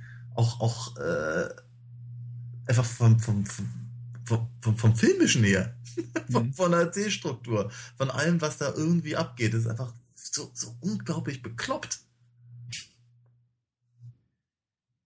Äh, unsere nächste Kategorie äh, Frage. Super Schoko oder Spitzbube? So, mhm. da ist unsere, unser Eindruck zum Bond-Bösewicht gefragt. Wir haben eigentlich zwei Bösewichte diesmal. Mhm. Äh, Kamal Khan, gespielt von Louis Jordan oder Louis Jourdain. Er ist, er ist französischstämmiger Herkunft, wobei ich glaube, ah. Louis Jordan Künstlername ist. Also insofern bin ich mir da gar nicht so sicher wegen der Aussprache. Den hatten wir übrigens schon mal, glaube ich. Mhm, ja, bei äh, hier Rückkehr des Sumpfdingens. Ja, genau, das ist genau das, das Ding mit Mums oder so ähnlich. ähm, und ja. General Orloff haben wir ja noch. Der spielt von einem amerikanischen Darsteller. Auch das im Übrigen. Und der, der, der, der junge Mann hat ja wie ein paar Jahre später schon wieder irgendwie einen, einen, einen bösen Russen geben dürfen bei, bei Rambo. Ja. Ähm, der macht das so schlecht. Entschuldigung, Steven äh, Burkhoff ist Brite. Ich möchte ihm hier nicht Unrecht tun. Das tut mir jetzt irgendwie leid für ihn, aber nein, ich meine, es ist, ist einfach un, un, also er ist der chargiert. Ja. Er ist, wie soll ich sagen, in einem ansonsten relativ straighten Film, ganz abgesehen von, vom Affenkostüm von Roger Moore oder dem Clowns Make-up oder den, den, den, den, den Kanonenmenschen oder den, den, den, den Zirkusdirektoren, die, die kein richtiges Deutsch sprechen, ähm, ist, ist, ist er aber, er fällt einfach völlig raus und, und das, das funktioniert irgendwie gar nicht. Denn sein Akzent, sein, sein angeblich russischer Akzent ist unglaublich schlecht. Äh, die ganze Motivation ist ehrlicherweise Bullshit. Ähm, der Name Orlov ist auch so. Ah, nee, also, das, also an, der, an der Figur funktioniert ja mal gar nichts. Und ich nehme ihn auch ehrlicherweise als, als Bösewicht nur sehr bedingt wahr. Mhm, mh. ja, also ich habe irgendwie das Gefühl, er ist halt irgendwie. Ich meine, er, er hat halt die, die megalomanische Idee, die man halt so erwartet in, in, beim, beim Bond-Bösewicht, logischerweise. Ja. Aber, aber er findet ja ansonsten nicht wirklich statt. Ja. Und ähm, ich glaube, sein Abgang ist irgendwie immer das, das, das Beste an dem ganzen, äh, an der ganzen Figur.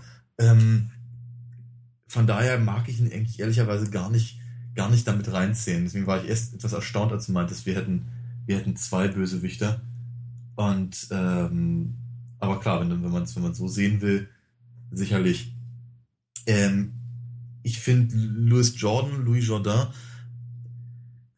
ich glaube, du hattest ihn auf der Webseite als, als Schmierlappen bezeichnet. Und das trifft die Sache ganz hervor, weil das macht er gut. Ja? Er, ist ein, er ist ein ganz hervorragender Schmierlappen. Aber ehrlicherweise so ein, so ein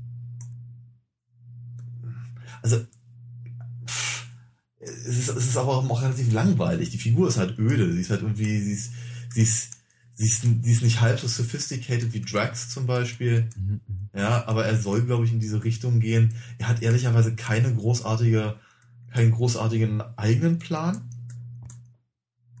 Ja, es ist ja nicht so, als würde er irgendwie, äh, ich habe ich hab auch bis zum Schluss nicht verstanden, was er, was er davon hat, wenn er den dritten Weltkrieg anzettelt, quasi. Ja. Ich, so. ich, ich fand es auch einfach total merkwürdig, dass, dass ein Typ wie der, der im, der, der, was ich, keine Ahnung, Hunting Tigers in India spielt, ähm, irgendeine Form von Interesse daran hat, die, die bekloppten megalomanischen Ideen eines, eines chargierenden äh, äh, russischen Generals irgendwie mitzuspielen. Ich habe ja. hab einfach nicht verstanden. Ja, ich habe es auch nicht verstanden. Ich habe ganz vieles nicht verstanden. Und äh, zum einen fand ich äh, die, die Tatsache, dass eben so die Schurken wieder ein bisschen mehr in den Mittelpunkt der Handlung rückten in der zweiten Hälfte, in der wir eben Indien dann verlassen, auch fand ich, fand ich ganz gut. Es war auch, auch, auch Orlov wirkte so ein bisschen bodenständiger, wenn man es überhaupt so nennen kann, als im ersten Teil, wo er quasi so als, also eingeführt wird er quasi so als, als, als Schurkenfigur, die konnte direkt aus, aus äh, Dr. Seltsam oder wie ich lernte, die ja. Bombe zu lieben stammen. Ja, ja. Also das ist, äh, das ist, äh, das ist äh, Buck Turgidson oder so aus, aus diesem, aus dem Stanley Kubrick-Film. Das ist einfach, der ist einfach wahnsinniger. Ja. Aber es wird dann irgendwie auf ein erträgliches Maß zurückgeschraubt, was ich irgendwie ganz gut fand. Tatsächlich fand ich aber auch die, die deren, deren Motivation komplett fragwürdig. Die, die Motivation des einen ist, er ist komplett geisteskrank offensichtlich, aber niemand in der russischen Regierung, also der Sowjetregierung, äh, hat, hat die Eier, ihn, ihn, ihn seiner Funktion zu entheben oder zu äh, der, der Tatsache eben vorzubeugen, dass er irgendwie da Unsinn anstellen kann und die, ja. weiß ich nicht, einen riesigen Ost-West-Konflikt her, heraufbeschwört, der doch größer ist als der eben damals bereits bestehende. Und ja, Kamal Khan, keine Ahnung, das scheint einfach nur so äh, diebisches Vergnügen an, an kleinen Schokereien zu haben, aber ich glaube auch so wirklich, es ist eher so, so, so Mitläufer. Freut sich, mhm. dass er, glaube ich, da mit Orloff jemanden gefunden hat, der, an den er sich dranhängen kann, der ihm ein bisschen Drecksarbeit macht. Mhm. Äh, seine wirkliche Motivation habe ich aber auch nicht verstanden. Überhaupt, wie sich jemand darauf einlassen kann, mit jemandem zusammenzuarbeiten, der offensichtlich schwer geisteskrank ist. Ja, ja. Und ich meine, ganz ehrlich, hätten sie halt irgendwie nur gesagt, ja, der, der, der will die Kohle haben durch den Verkauf der, der Fabergé-Eier oder sowas. Mhm hätte ich das ja so, sogar in irgendeiner Form noch nachvollziehen können, aber das wird ja eben auch so schnell fallen gelassen, dass, es, dass man am Ende des Films eigentlich gar nicht mehr weiß, wie es eigentlich angefangen hat. Ja. Ja. Und ja. das ist eben auch so, ein, auch so ein großes Problem. Ich fand, ich fand nämlich tatsächlich den Plotpunkt eigentlich nicht uninteressant. Daraus hätte man wirklich was machen können. Aus, auch einfach aus dieser Idee eben mit den, mit den, mit den, äh, ich meine ganz ehrlich, das, das, ist doch, das ist doch schon ziemlich, ziemlich finster, wenn, wenn, wenn sie da, ähm, diesen, diesen, äh, das, das Zaren, das, diesen Zarenschatz ja. verkaufen. Ja, also gar nicht mal so aus, aus dem, aus dem, aus der Idee halt, dass ich keine Ahnung, so, so russisches Volksgut oder sowas in der Richtung, sondern eben einfach genau dahingehend, wo es, wo es eben mit der, mit der Sowjetunion angefangen hat. Mhm. Und also, da hätte man so viel Sachen daraus machen können, so viel interessanter. Standpunkte einfach auch mal erörtern und, und, und vielleicht mal drüber nachdenken und sonst irgendwie. Und mit, mit, mit hier, mit äh, General Gogol hat, haben sie ja auch eine Figur, die eben zum Beispiel in der Lage wäre, da eine gewisse Form von, ähm, äh, wie, wie soll ich sagen, Ambivalenz auch reinzubringen. Mhm, mhm. Ja, weil ich finde, ich, ich finde Gogol zum Beispiel ist, ist, eine, ist, eine, ist eine relativ gute Figur in diesem ganzen Mischmasch, weil er eben im Prinzip sowas ist wie der, wie der, wie der russische M. Ja, und dazu ist er aber auch noch ein Schlitzohr vor dem Herrn. Und äh, man hat immer das Gefühl, er macht das, äh, die, die Hälfte der Sachen, die er da macht, macht er nicht unbedingt aus Überzeugung, sondern weil er das Spiel gerne spielt. Und das finde ich ziemlich cool, ehrlicherweise. Er, könnte eine, er könnte eine, eine wirklich interessante Figur sein, wenn man ihn nun mal sein lassen würde. Aber da er eben im Prinzip eigentlich immer nur, immer nur am Anfang und am Ende kurz auftaucht, um äh, naja, um, um, irgendwelche, irgendwelche Leute zu beauftragen oder aber zur Raison zu rufen, passiert eben einfach mal mit der Figur nicht wirklich was. Das ist schade. Ähm, noch ein kleiner Nachtrag zum, zum Titelsong. Was, ich, äh, was mir noch eingefallen ist, Tim Rice hat die Texte geschrieben, die ich gerade vorhin so auch, kritisiert habe. Auch, auch das noch. Also, der, ja. der hätte ich von, also von, gerade von Tim Rice hätte ich auch mehr. ja. Ein, ein, eine nicht gerade, ein nicht gerade unbedeutender Name im, im, im Genre, das Musical. Also. Eben. Eben, eben. Kann äh, gerne mal gegoogelt werden. Äh, so, was, was, was, äh, ja, ich, dadurch, dass ich dir den Vortritt äh, lasse bei, bei all diesen Fragen, habe ich immer im Nachgang, da wir uns doch meistens einig sind, immer relativ dem wenig hinzuzufügen. Also ich bin auch da irgendwie ganz bei dir. Wobei wir jetzt die, die, die äh, ursprüngliche Frage nach Superschurke oder Spitzbube auch nicht beantwortet haben. Denn die. Pläne, die die beiden haben, sind ja schon super schurkisch, aber ja, ja. letztendlich sind sie doch eher zwei kleine Irre oder zumindest ein kleiner Irrer und ein Mitläufer. Richtig, richtig. Also ich würde ich würd sagen, ich würde sagen, genau, der äh, Orlov ist, ist zu irre halt wirklich ein Superschurke zu sein. Außerdem ist auch sein, ist, er ist auch zu erfolglos, muss man ganz ehrlich sagen. In dem, was er da tut, ja. Äh, Und, und Louis Jordan ist eben, ist, ist, ja, ich fand halt, ich fand halt deine Bezeichnung als Schmierlappen, ich fand das einfach großartig. Und äh, da würde ich gerne bei bleiben. Nächste, äh, nächstes Kriterium ist uh, What did you expect? An exploding pen, dein liebstes Gadget Ja. aus der Q-Branch. Hatten, Was haben wir diesmal? Fü- Füllfederhalter mit, äh, mit Ja. Säure?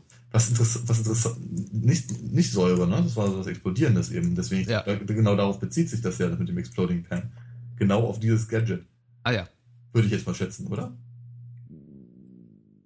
Ich weiß es nicht. Ich glaube, es ist eine, eine, eine, eine Szene in einem späteren Bond-Film quasi so ein bisschen se- selbstironisch von, von Q genannt wird. Ich glaube, das ist irgendwie so, so ein Textzeile, die er gegenüber Pierce Brosnan sagt in einem der späteren Bonds, aber bin ich mir ganz sicher. Ja, ja, ich, weiß- ich weiß schon, aber ich glaube, dieser Spruch bezieht sich auf genau diesen, auf diesen Füllfederhalter mit dem mit Das- dem Jack. Kann sein, ja. So, so war das gemeint von mir. Äh, ja, den fand ich schon ziemlich cool. Ich glaube, das ist auch fast das Einzige. Also ich Ja. meine, es gibt noch ein, zwei weitere Gadgets, aber das, äh, die sind jetzt weniger Moment, Ist der toll. Füllfeder, nee, äh, Entschuldigung, der Füll- Füllfederhalter, der, der explodiert ist, war- sonst habe ich gerade zwei Bond-Filme durcheinander gebracht. Der war doch bei Sag niemals nie. Ja, der explodiert. Den kann man abschießen und dann explodiert er Richtig. im Körper quasi, detoniert er, also irgendwie bei Jawohl. Aufprall auf den Körper oder einen Gegenstand, ja. Ja. Richtig. Und hier haben wir, glaube ich, tatsächlich den Säu- Säurefüllfederhalter. Zwei Und, Füllfederhalter im selben Jahr. Das Ja. ist aber. Oh mein Gott, wenn dieser. Da, ach, da kommt, da muss man ja durcheinander kommen, Menschenskinder. Wir haben dann natürlich noch diese ganze tolle, äh, äh, neuartige TV-Technologie, äh, äh, gesponsert mit Product Placement von Psycho Watches, die eben Bond erlauben, quasi auf äh, theoretisch auf einer, auf einer, auf einer Uhr Bilder von einer Überwachungskamera zu sehen. Was natürlich gleich Roger Moore dazu verleitet, kleine Scherze zu treiben mit der Kamera. Ach, das Ding. Ja. Ja. Ja. Einer der, einer der größeren Fremdschämen-Momente des Films. Ja. Ja, war nicht so toll. Okay, also liebstes Gadget haben wir eigentlich nur den Säurefüllfederhalter, da müssen wir den auch nehmen. Jetzt werden noch einige andere Sachen gezeigt, äh, so aus, aus, aus Gag-Gründen, zum Beispiel, glaube ich, die Uhr, die, die, diese Uhr, die, äh, nee, die, die Tür, die dann zuschlägt und quasi den, äh, die an der Uhr, die an der Tür lauschende Person oder die, die Person, die versucht einzudringen, quasi äh, durchspießt, erdolcht. Äh, Hm. also, ich, ich, weiß, ich weiß gar nicht, was, was, was, was, was hat er denn tatsächlich im Einsatz im, im Feld quasi? Kann ich mich nicht mehr daran erinnern, großartig. ja, wenig. Ich habe mich auch gefragt, was sie mit diesem Seil, Ja. äh, Also mit dem, ich, mit dem ja, der, Was machen die damit? Was machen die? Ich meine, das ist ja alles lustig, das alles so im Hintergrund quasi, oder es ist nur nicht mal im Hintergrund, es steht absolut im Vordergrund, irgendwie so als Gags zu missbrauchen. Dann hätte ich Ja. aber gerne wenigstens irgendwie einen erklärenden Satz dazu, wie man das dann wirklich quasi hier, ja klar, im, im, im Feld da draußen irgendwie in, praktisch anwenden soll. Ja. So, Bond, falls sie mal in die Situation kommen, dass sie einen Schlangenbeschwörersaal brauchen, an dem sie hochklettern wollen, ähm, ja, dann habe ich da was vorbereitet. naja. ich, Vor allem muss man ja sagen, also es wird ja nicht ein unerheblicher Aufwand betrieben seitens Q und äh, des britischen Geheimdienstes, dass immer das gesamte äh, Labor von Q dorthin transportiert, wo James Bond nun mal gerade ist. ja, ja, ja.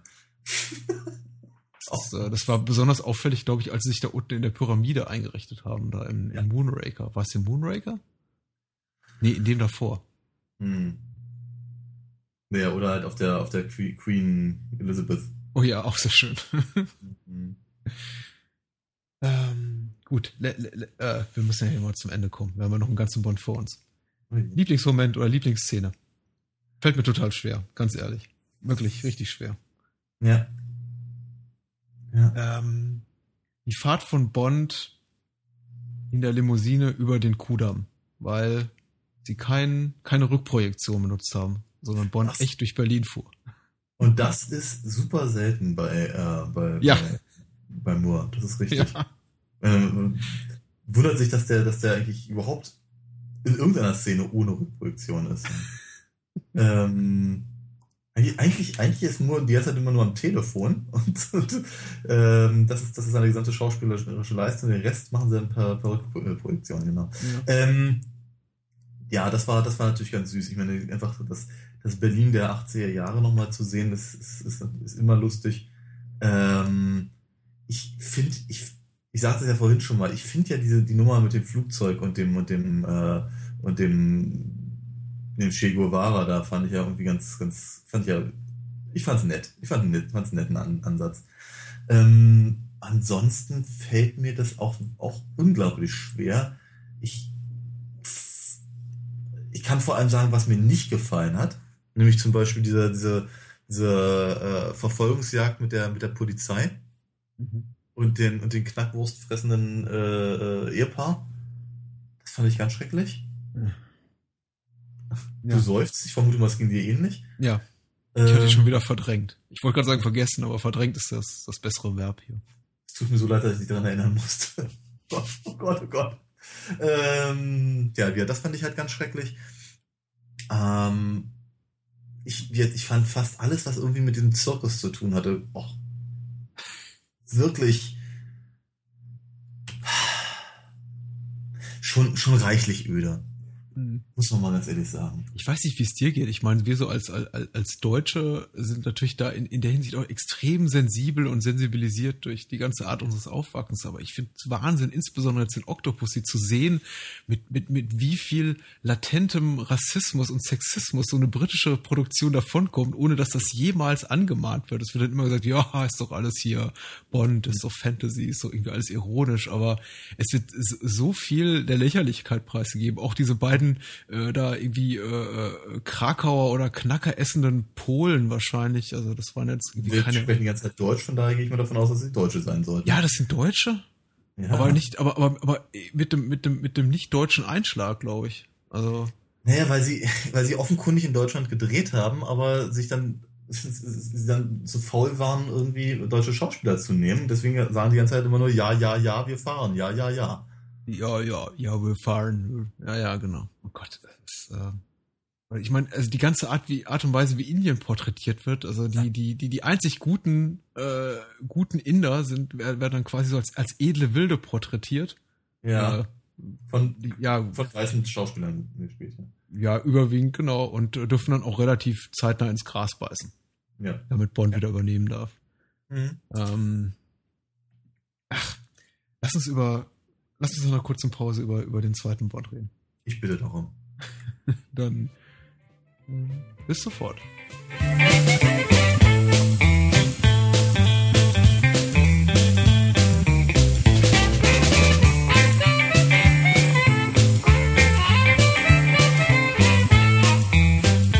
An zweiter Stelle heute Abend sprechen wir über die Konkurrenzproduktion zu Octopussy.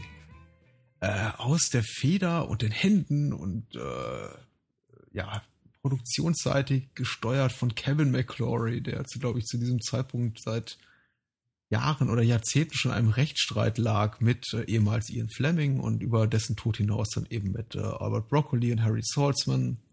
Äh, und es ging um die Rechte an der Story zu Thunderball, die äh, für die Kevin McClory eben Ian Fleming die Idee geliefert hat. Und er hat dann letztendlich auch diesen Rechtsstreit äh, interimsmäßig gewonnen, zumindest so weit gewonnen, äh, dass er die Möglichkeit hatte, den Film, über den wir jetzt sprechen, zu produzieren. Der heißt Sag niemals nie.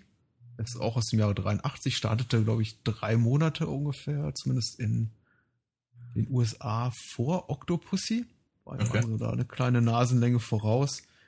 Und äh, ja, der größte Coup des Films ist eben nicht weiß ich nicht, hier in dem Fall das Drehbuch oder welche Produktion hat mehr gekostet und welches exotischer hat die tolleren Stunts und so, sondern wahrscheinlich für 99 Prozent der Zuschauer ist der größte Coup einfach die Tatsache, dass Sean Connery die Hauptrolle spielt. Ja, ich denke. Ach, ich, denke ähm, ich glaube nach 13 Jahren Pause als Bond. 1970 oder 71 kam, glaube ich, äh, Diamonds Are Forever raus. Kann sein. Und Bond, äh, also Connery sagte eben nie wieder, auch wenn die Kohle damals schon sehr, sehr gut war, weil er sich von Broccoli und Saltzman hintergangen fühlte. Sie hatten ihn immer zu kurz gehalten. Er sei irgendwie als äh, nur mäßig reicher Mann aus der ganzen Geschichte rausgegangen, während sie mittlerweile auf Bergen von Geld säßen und hahaha. Und ich glaube, ihnen hat es eine diebische Freude bereitet, einfach zu sagen, so, jetzt ähm, gehe ich eben hier, mache ich da eben mit und lass mir das gut bezahlen und zeig mal allen, wie es richtig geht. Richtig. Also kurz zusammengefasst, äh, Sag niemals nie, Never Say Never Again, ist ein riesengroßes, gewaltiges Fuck you in Richtung Broccoli Saltzman. Ja. Ja, und zwar irgendwie von, von allen Beteiligten, habe ich so das Gefühl. Sie haben ja, sie haben ja in der, in der, in der Produktion versucht, etliche von den Leuten zu bekommen, die halt auch ansonsten halt an den Bond-Filmen beteiligt waren. Und ja. sie haben ehrlicherweise fast alle abgesagt. Ja, und einige eben nicht. Ich glaube, es war sogar ein Cameo geplant für das Ende des Films, in dem, glaube ich, sich Roger Moore und, und äh, äh, hm. Sean Connery über den Weg laufen sollten. Aber okay. das wurde dann doch gecancelt. Ich glaube, seitens Roger Moore, der sagte, ich kann das einfach nicht machen. Ja. Das sorgt für böses Blut und damit hätte er wahrscheinlich auch recht gehabt. Ja, ich glaube, das wäre nicht gut gegangen. Ist auch, glaube ich, nicht notwendig, weil ich habe, habe das Gefühl, also auch, ich meine, die Story mag vage vertraut vorkommen, eben aus, aus, äh, aus, aus Thunderbolt, ähm, aber dennoch ist das halt, äh, das ist einfach ein ganz anderer Schnack. Ja.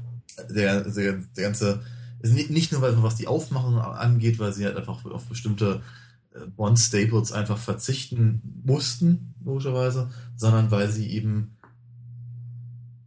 einen ganz anderen Ansatz halt haben.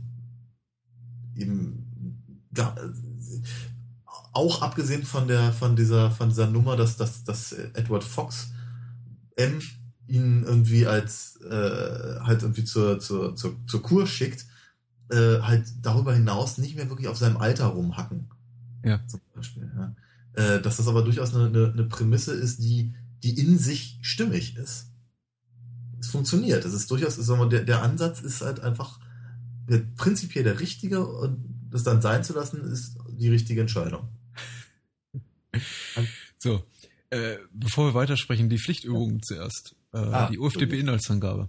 Ja. Geschrieben von Platzhalter-Account will heißen, User gelöscht, äh, im Jahr 2001 schon geschrieben.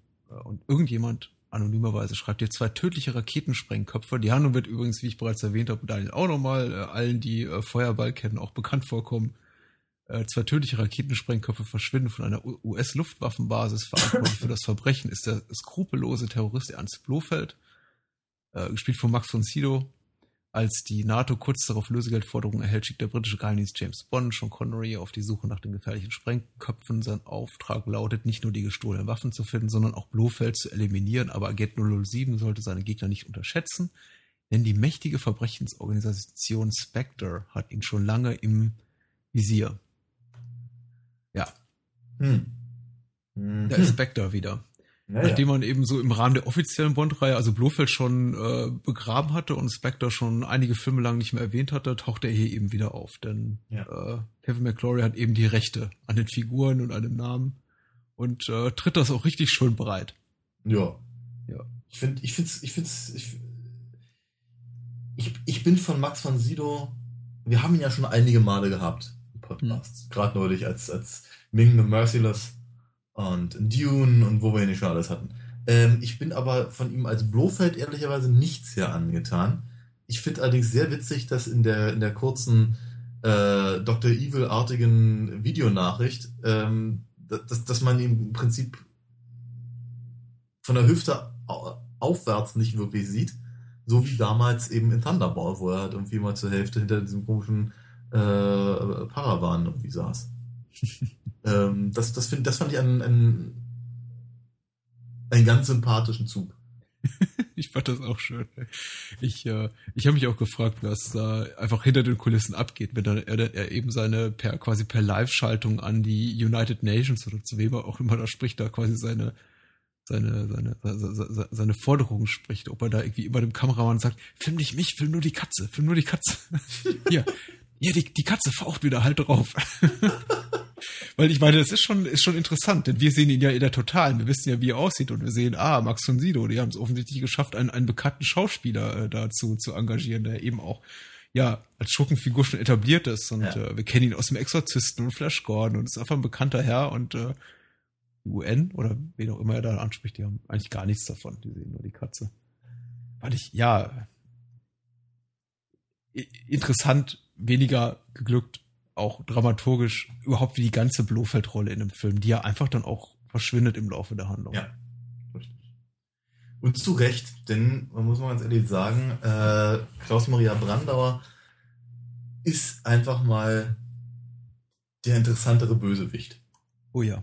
Ähm, das natürlich, wie soll ich sagen, auch auch wiederum gar nicht mal im Vergleich mit, mit Largo aus äh, Thunderball, der, da waren wir uns ja eigentlich halt eher so ein bisschen, bisschen äh, ähm, Abziehbildartig wirkt, äh, sondern er ist halt wirklich eine, eine, eine ganz interessante Figur, eine sehr ambivalente Figur, wie ich finde. Eine, äh, ein, ein, ein emotionaler Bösewicht, mhm. habe ich das Gefühl. Einer, der da, der da im, äh, der, der irgendwie mit seinen eigenen persönlichen Problemen halt irgendwie zu tun hat. Und ich finde ihn halt sehr 80er. Find, oh ja. Ich finde, ich finde, er ist deutlich, ein deutlich aktuellerer Bösewicht im Vergleich halt, äh, zu eben beispielsweise Louis Jordan. Mhm. Ja, der genauso wie, wie, äh, wie Bond irgendwie in, in, im falschen Jahrzehnt irgendwie hängen geblieben ist und ähm, äh, ja, Brandauer macht die Sache einfach interessanter. Tatsächlich muss ich, mein, mein erster Gedanke wanderte auch Richtung Brandau, als ich eben hörte, dass sie Christoph Walz mutmaßlich in der Schurkenrolle für den neuen Bond Spectre besetzt haben. Ja. Also äh, wir wissen noch nicht seinen Namen, wir wissen seinen Rollennamen, aber es kann natürlich auch alles. Wer weiß, was, was am Ende uns die Handlung von Spectre beschert. Der kann mhm. sich dann irgendwie als Blofeld entpuppen. Wer weiß, wer weiß. Ich will auch mir selber nicht spoilern, auch nichts für die Zuhörer spoilern. Ich weiß es ja auch nicht. Niemand weiß es mutmaßlich. Aber ich muss tatsächlich, als sie eben Walz besetzt haben, auch zuallererst daran denken, an, an die Möglichkeit, dass sich die Produzenten gedacht haben, hey, lass uns uns doch mal nur mit, mit, mit, mit so einem Typen nochmal wie, wie, wie Klaus-Maria Brandauer versuchen. Ja. Weil Christoph Walz kommt dem schon so vom ganzen Gestus und Habitus und äh, ja, sogar von der Herkunft her schon sehr, sehr nahe. Ja. Und ich finde auch, Klaus-Maria Brandauer macht seine Sache richtig gut. Ich bin noch nicht mal ein großer Fan von ihm. Nee. Ich finde den ehrlich gesagt in anderen Rollen auch teilweise schwer erträglich. Hm. Aber hier perfekt. Ja. Und, und vor allem, er, er kriegt genau diese Gratwanderung hin zwischen komplett geisteskranker Superschurke und du, du merkst ihm an, wie er sich so, wie er es so, so mit letzter Kraft schafft, sich zusammenzureißen. Eigentlich immer kurz so davor ist, so komplett, komplett durchzudrehen, aber immer noch, wahrscheinlich immer diesen inneren Monolog führt mit, nein, Maximilian, Vorsicht, mit zusammengebissenen Zähnen. Mhm. Tja, ja. Äh, ganz so begeistert war ich, ich meine, wir, wir nehmen jetzt vielleicht unsere, unsere Sachen da schon ein bisschen vorweg, aber äh, ganz so begeistert war ich ja im Gegenzug von äh, Kim Basinger nicht. Ja. Weil, äh, Stimmt, wir haben ja da noch unsere. ja. ja. Äh, naja. Äh, manchmal passt es halt manche eher nicht so. Aber äh, ich finde, ich finde sie zum Beispiel, ich meine, ich bin sowieso kein großer Fan von ihrem, von ihrem filmischen äh, Schaffen. Äh, und, und ja, nee. Also ich glaube, außer dass sie, dass sie für, für ihre, das für damalige Verhältnisse äh, halt wohl offenkundig ganz, ganz gut aussah. Mhm. Äh, nee. Sie trägt keine BHs. Ja. Das, viele Zuschauer, männliche Zuschauer zumindest ein Plus darstellen sollte. Das mag jetzt auch durchaus sein. Ich finde halt, ich finde halt, äh, find halt die, die, die, die Story der, ihrer Figur nicht interessant. Ich finde, ich finde ihre, ihr, ihren, ja, ja, wie soll ich sagen, ihr Schauspiel gerade, gerade natürlich, weil sie, sie muss, sie muss die ganze Zeit mit Sean Connery und mit Claudia Maria Brandauer agieren. Da mhm. stinkt sie einfach mal ganz furchtbar ab. Ja. Das ist, das ist, ist, ist es auch irgendwie, also ich glaube, vielleicht auch, wenn, wenn, wenn eben, äh, wenn, wenn, wenn Brandauer eben nicht so ein äh, großartiger Schauspieler wäre, wäre es vielleicht auch gar nicht mal so, ähm, wie soll ich sagen, undankbar. Ja? Mhm. Aber es ist halt nun mal so und da hat sie ein echtes Problem. Ja. Ähm, ich weiß nicht, äh, ich weiß nicht, soll ich eher auf so einen Punkt hinarbeiten, wo ich mich irgendwie, äh, wo ich, wo ich irgendwie so, so, so irgendwie zusammenfassen kann, wie ich über den Film finde, oder das einfach irgendwie von vornherein rausplärren? Ich weiß, ähm, du möchtest. Ähm, ich fand den richtig, richtig gut. Ich bin, ich bin, ich bin, ich, ich war unglaublich überrascht, wie begeistert mich dieser Film hat. Ich möchte jetzt nicht sagen, das ist irgendwie so äh, Bond Pantheon Top 5 Material. Darüber werden wir reden, wenn wir unsere große Retrospektive am Ende machen. Ich weiß ja nicht mehr, ob ich ihn dazu zählen darf, weil er jetzt quasi kein offizieller ja. Eon Productions Bond ist. Aber ich finde Never Say Never seine offensichtlichen Schwächen. Eins haben wir bereits angesprochen. Ich bin auch kein großer Fan von Kim Bessinger. Ich finde die, ähm, die ersten zehn Minuten, inklusive dem Titelsong, auch darüber reden wir gleich, auch inszenatorisch richtig schwach. Mhm. Also äh, kein guter Start für einen Bond-Film, nicht diese Art von Cold Opening, wie, es die besten Bonds haben, die einen eben so sprachlos zurücklässt mit einem atemberaubenden Stunt oder einem Twist, der einem ja eigentlich mit, mit runtergelassener Kinnlade da sitzen lässt. Ja. Äh, der, er braucht seine Zeit, um mich irgendwie ähm, zu packen. Aber wenn er mich dann packt, also sobald Bond quasi in dieser in, in diesem Kurort ankommt, in diesem Sanatorium, und ich merke, ah, okay, das kenne ich doch aus anderen Bond-Filmen. Mhm. Übrigens noch sowas, der, der, der, der Film macht einem so bewusst, wie austauschbar die Bond-Plots sind, weil man hat nie das Gefühl, äh, ein Remake von einem anderen Film zu sehen, den wir jetzt erst vor ein paar Monaten gesehen zu haben, aber äh, irgendwie ist doch alles vertraut. Ja. Äh, ohne jetzt direkt sagen zu können, ah, das stammt da und daher. Mhm. Und ähm, ja, die Disco Volante heißt jetzt eben Flying Saucer und mhm. ja. aber äh, ich fand den richtig gut. Und ich glaube, da spielt bei mir aber auch ein großer Teil Nostalgie rein, weil es tatsächlich einer der ersten Bonds war, die ich in meinem Leben gesehen habe. Und mhm. äh, all die Sachen, die ich damals toll fand. Mhm. Das äh, Spiel, was sie da spielen, Domination ja. und äh, ja. äh, den sehr, sehr coolen Felix Leiter in diesem Film und eben Klaus-Maria Brandauer als, als Schurke und äh, was relativ Neues für die Bond-Reihe, nämlich diese, diese Verfolgungsjagd auf den Motorrädern. Mhm da kann man heute drüber streiten, ob die immer noch so schick aussehen, aber dieses schwarze, irgendwie, dieses, schwarze Motorrad, auf dem Bond durch die Gegend heizt, in diesem schwarzen Anzug. Ja. Sau cool. Und ich finde das immer noch richtig gut. Und ich merke, wie es bei mir immer noch so ein Nerv kitzelt und mir selbst heute noch Gänsehaut beschert, das wiederzusehen. Mhm. Auch der Stunt am Ende mit dem Pferd, äh, gegen Ende des Films, ist so ja. irrsinnig. Ja. Ein Pferd da irgendwo runterzuschmeißen und nicht klar, da haben sie optisch ein bisschen getrickst, aber für die letzten paar Meter des Falls haben sie tatsächlich irgendwie ein Pferd ins Meer geworfen. Ja, da, da, da, da hat er mich dann ehrlicherweise ein bisschen verloren, denn doch. Okay. Und dann soll ich sagen, das, das fand ich dann nicht mehr so richtig lustig, aber ähm, auch das ist aber natürlich auch sehr interessant. Auch etwas, was ja dann, dann äh, die, äh, wir werden es ja dann demnächst haben, was wir wieder aufgreifen, diese, diese Faszination von, von, von Arabern und Mujahideen und sonst irgendwas. Mhm. Ja, äh, spätestens bei ähm, äh, äh, Dalton kommt's, ja. kommt's halt wieder. ähm, aber wie gesagt, ja, ich finde den, ich finde den auch ganz, ganz großartig. Alles, was du gerade sagtest, stimmt. Ähm, mit äh, eigentlich keine Ausnahme. Das ist, es, es, es, gibt einfach, es gibt einfach so ein paar Punkte, ich, ich vermisse bestimmte Sachen, muss ich ganz ehrlich sagen. Also äh, all die liebgewonnenen Bond-Klischees. Ne? All, das, all das, was ich irgendwie finde, was halt irgendwie an, an, an, an Bond halt schon irgendwie bringen darf, eben wenn es halt ehrlicherweise nur diese, nur die, die, äh, die Anfangssequenz ist, wenn, wenn, wenn er eben, in, wie heißt das, Barrel Shot oder so ähnlich? Ja, ja, genau. Wie nennen sie das? Genau. Äh, wenn es halt nur darum geht, dass, dass, dass das halt nicht da drin ist, dann das, das finde ich schade.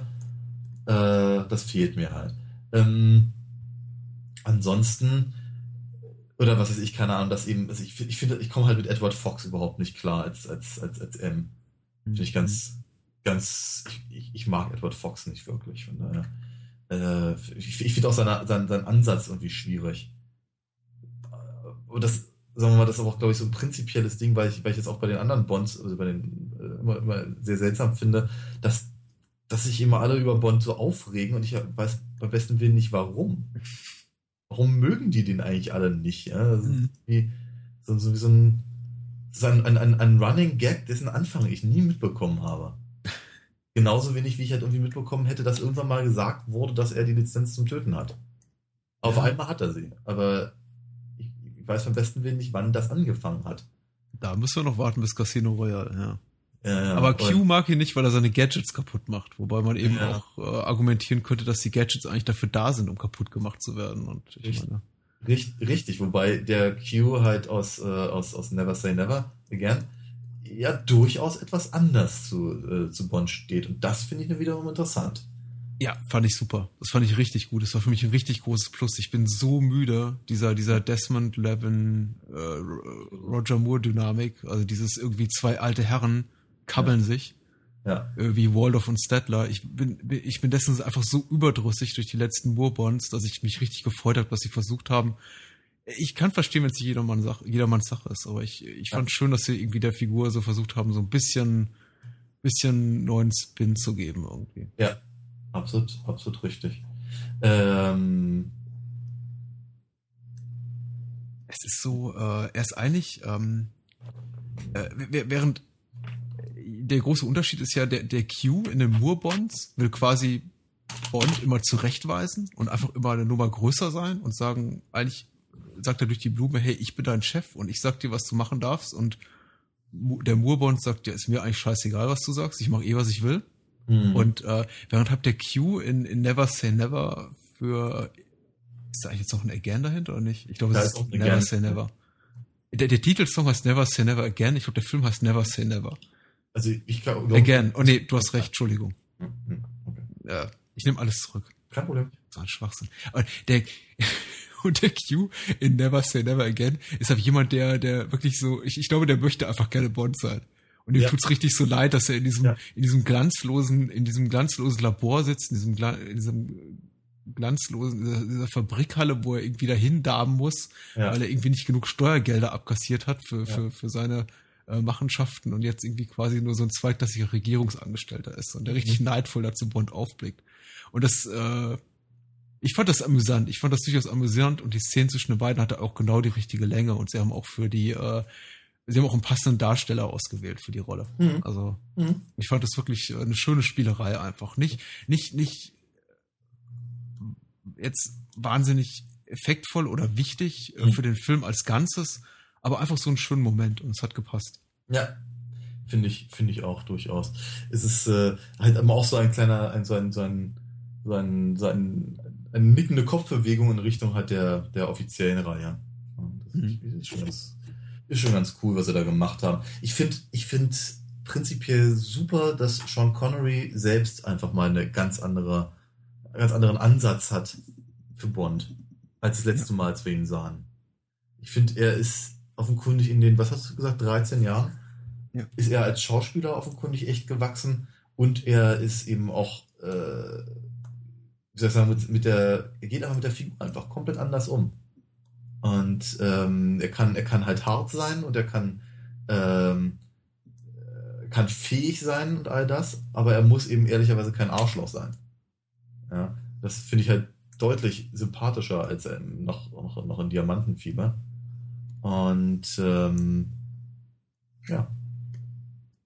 Er gibt sich auch ein bisschen mehr Mühe. Also ich meine, klar, es ist immer noch der Bond-Effekt da, insofern, dass Bond eben, wenn er einen Raum betritt oder eine Veranstaltung betritt, eben im Mittelpunkt des Interesses steht und er auch nicht mehr die äh, seine, seine, seine Identität als Geheimagent irgendwie verbirgt. Er gibt sich keine Mühe mehr und natürlich eben die Tatsache, dass ihm alle, alle alle Frauen sofort erlegen sind.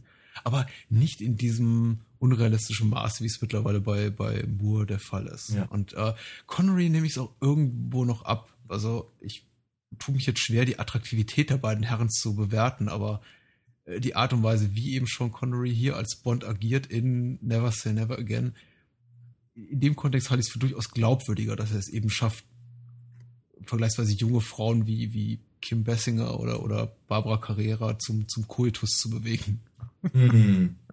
Als jetzt der eher, eher teigige Roger Moore mhm. mit seiner, mit seinem doch sehr biederen Humor, schlüpfrigen Humor. Ähm, aber gut, äh, ich glaube, das geht auch als schon stark in die Richtung persönlicher Geschmack. Ich wollte gerade sagen, weil ich, ich wollte nochmal betonen, auch wenn ich Octopussy eben zum Beispiel nicht für, ist einfach kein, ist, Octopus ist einfach kein spannender Film. Und hm. das, ich glaube, das ist das Schlimmste, was man einem, einem Agenten-Thriller, Action-Blockbuster vorwerfen kann. Der Film ist einfach nicht spannend. Ähm, aber prinzipiell mag ich eben äh, die Moore Bonds eben denn doch immer noch lieber, weil mir einfach diese die die die die, die, die frauenfeindliche Art von von von Connerys Bond, die äh, und, und, und, und andere Aspekte halt unglaublich auf den Senkel gegangen sind. Ja. Und ich fand die ganz, ganz schrecklich und ganz, ganz schlimm und äh, bin eigentlich total froh, dass sie das eben weggemacht haben. Zugegeben, der, der, hum der Humor von, von, von Moos Bond ist eben eher so auf der auf der schlüpfrigen Seite, ja, das ist wahr, aber er ist eben wenigstens, er ist, er ist wenigstens nicht bösartig. Mhm. Ja, und ich habe immer so das Gefühl, wenn ich, wenn ich, wenn ich über, wenn ich über die Connery Anflüge von Humor irgendwie lachen soll, dann fühle ich mich schmutzig.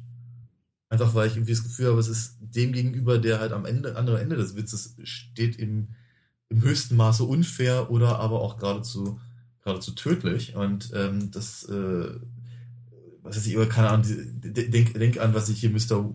Mr. Win und Mr. Kid, Kid ja. ja, zum Beispiel die Nummer da mit der Bombe zwischen den Beinen und so. Das ist nicht, das ist, das ist, damit komme ich halt überhaupt nicht klar. Ja. ja. Und dann ist mir, dann ist mir also der, der, der, der, der, der Schlüpferstürmer-Humor von, äh, von. Sehr schön. Ja? Sehr schön, ja. Ja. Schlüpferstürmer-Humor. Äh, von, von, ähm, von, von Moore eben doch um einiges lieber. Finde ich absolut nachvollziehbar. Was mir grundsätzlich eben an, an, an Connery den 60er Connery Bond, genauso wie dem 83er Connery Bond eben besser gefällt, ist, dass ich eben das Gefühl habe tatsächlich, und da sind wir wieder beim Thema Suspense, Spannung, ist einfach, dass ich das Gefühl habe, das ist noch ein verletzliches menschliches Wesen. Also mhm. nicht in dem Sinne, dass er irgendwie schwächer ist oder leichter angreifbar ist als, als, als Moore, das auf keinen Fall. Die sind beide irgendwie über Menschen. Also, mhm. wir wissen, äh, Bond wird nicht sterben und mhm. der Film wird nicht damit enden, dass irgendwie Bond auf halber Strecke einfach zu Tode kommt. Wir wissen beide, dass der hält und er wird am Ende das Mädchen kriegen und der Schurke wird ins Gras beißen. Mhm. Aber äh, bei aber, aber, aber Connery legt eben die Rolle so an, dass er eben auch tatsächlich in dramatischen Szenen äh, agiert wie jemand, der eben gefordert ist und denen es auch teilweise anstrengend, was er da tut. Ja. Wenn er zum Beispiel hier jetzt mit dem, mit dem mit dem überlebensgroßen Henchman da zu Beginn des Films in diesem Sanatorium Pat, prügelt, Pat dann Roach, sieht man wirklich der, an. Der, der, der German Mechanic aus, aus Indiana Jones. Ja, ja, und man sieht ihm an, dass er wirklich Angst hat und er wirklich überfordert ist zeitweilig mit der Situation und er wirklich die Zähne zusammenbeißt und man sieht auch die Angst in seinen Augen. Ich möchte jetzt irgendwie nicht äh, Connery mehr äh, schauspielerisches Talent andichten als Roger Moore. Ich äh, habe dafür deren gesamte Karriere nicht so im Auge, aber äh, mir gefällt diese Art, die Rolle anzulegen, sehr viel besser, ja. als immer alles notorisch mit einem Augenzwinkern zu machen wie Roger Moore. Roger Moore kann kannst du irgendwie in äh, um auf um mit Octopussy naheliegendes Beispiel zu nehmen, kannst du, kannst du ein Messer in die Brust rammen, mhm. wie während dieser komischen Rikscha-Verfolgungsjagd in Octopussy. Ja. Äh, und selbst das zieht er noch raus, weil es da zufällig in einem Bündel Geldsteine, äh, Geldscheine stecken blieb und lässt da irgendwie einen lustigen Spruch darüber ab. Mhm. Und äh, er zeigt sich in keinster Weise, also Moore, davon beeindruckt, dass er gerade um allerfeinste Haaresbreite Breite dem Tod entronnen ist. Nee, was ihr wieder dazu einfällt, ist, ich mache einen lustigen Spruch drüber. Ja. ja.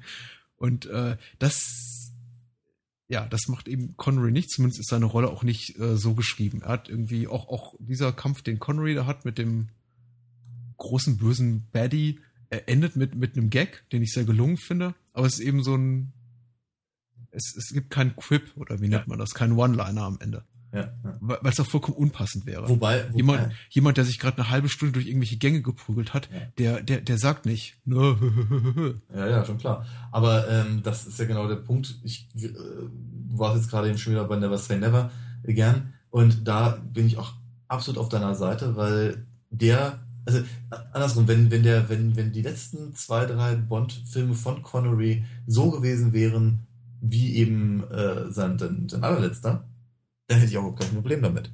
Mhm. Aber da eben, äh, da wir eben diese ganzen Sachen ha haben, über die wir uns ja schon unterhalten haben vor einigen Wochen, bin ich, ich bin, ich möchte mal so sagen, als ich mich entscheiden musste, welchen von den beiden Bond-Filmen ich jetzt zuerst gucke, in Vorbereitung für den Podcast, fiel es mir nicht schwer, mich sofort für, für Moore zu entscheiden es war ein Fehler offenkundig, weil der, weil, weil äh, Sag niemals nie ist, ist der bessere Film. Aber äh, be bevor ich da reingeguckt habe, war mir völlig klar, dass ich jetzt gerade deutlich mehr Lust habe auf, auf Roger Moore, einfach deswegen, weil ich ähm, äh, noch sehr genau im Kopf hatte, wie sehr mich, ähm, wie sehr mich äh, Con Connery gegen Ende angekotzt hat. Oh. So, wollen wir, wollen wir uns abarbeiten an unseren fünf Standards? Ja, bitte. Ähm,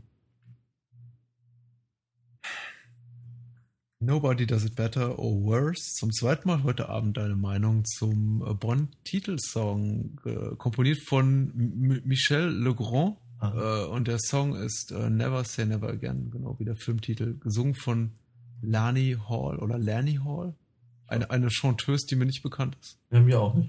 Ähm, ist aber auch, glaube ich, nicht weiter schlimm, weil ich erzählte ja, ja schon, ich äh, finde den Song ganz schrecklich öde. Und ich, ich meine ganz ehrlich, ich, ich habe auch was, ich habe auch was gegen den Titel des Films, muss man ganz ehrlich sagen. Weil äh, ich verstehe natürlich, worauf das hinausläuft. Und ich meine, ich glaube, Sean Connerys Frau hat das ja irgendwie vorgeschlagen und ja. wurde, wurde dann im Nachspann auch entsprechend erwähnt als, als Ideen Geberin für, für, für den Filmtitel. Und äh, aber ich finde es halt, ich finde halt echt schade, dass es, dass auch das ausschließlich auf den, auf den, äh, auf den Schauspieler gemünzt ist und überhaupt nichts mit dem Film zu tun hat. Ja. Ja. ja. Und, ja, ja, ja. Und ähm, von daher finde ich eben, wir den, den Filmtitel finde ich blöd, entsprechend finde ich eben auch den Songtitel blöd. Ähm, ich finde eben auch ich mag die Musik einfach überhaupt nicht. Ja, ich wollte gerade sagen, ich würde sogar auch noch einen Schritt weitergehen. Der ganze Score ist ziemlich blöd. Ja. Und äh, das sind alles so Sachen, wo ich irgendwie denke, nö. Nö, nö, ja. lass mal gut sein, nicht für mich. Ich, ich, ich, ich kenne den Komponisten nicht. Ich, mir fällt zu Michel Legrand jetzt nicht viel ein, ehrlich gesagt. Um ehrlich zu sein, gar nichts. Ich weiß nicht, was der Herr sonst noch so gemacht hat. Ich, mein Eindruck war jetzt im Falle von Never Say Never Again, hat er einfach versucht, möglichst vielfältig zu sein und irgendwie möglichst äh, jeder Szene, die er da vertonen muss, akustisch ein anderes Flair zu geben. Und das endet halt darin, dass ich finde, der Score teilweise auch fast schon zu aufdringlich und zu verspielt ist und sich mhm. zu sehr in den Vordergrund drückt. Mhm. Und also bei, bei, beim Titelsong, der jetzt der Titelsong, man kann eine positive Sache über den Titelsong sagen, er ist nicht schlechter als äh, er ist nicht schlechter als äh, hier All Time High. Das ist aber ein sehr vergiftetes äh, Kompliment.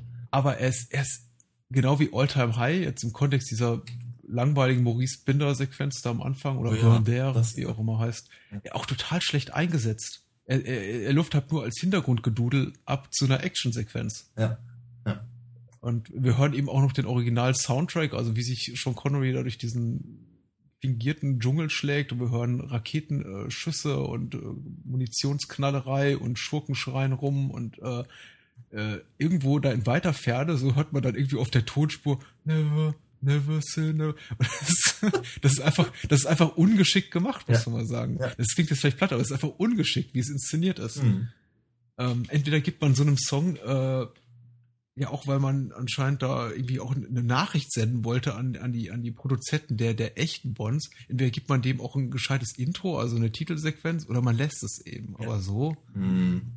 Ähm, wir sollten erwähnen, Irvin Kirschner hat Regie geführt. Stimmt, das haben wir bisher noch gar nicht erwähnt. Ne? Und im Übrigen, äh, jetzt gerade, glaube ich, zum dritten Mal, äh, wohl relativ viele Leute in der Crew haben auch an Raiders of the Lost Ark äh, mitgearbeitet. Äh, was haben wir noch? Who's Your Pussy? Mhm. Wie viele haben wir denn da? Wir haben äh, Barbara Carrera als Fatima Blush. ja, wir haben natürlich die obligatorische Miss Moneypenny. Wir haben die bereits erwähnte ähm, äh, Kim Bessinger als ähm, Domino. Mhm. Äh, und ich glaube, das war's das auch. auch ne? Du? Ja. ja. Reicht ja auch.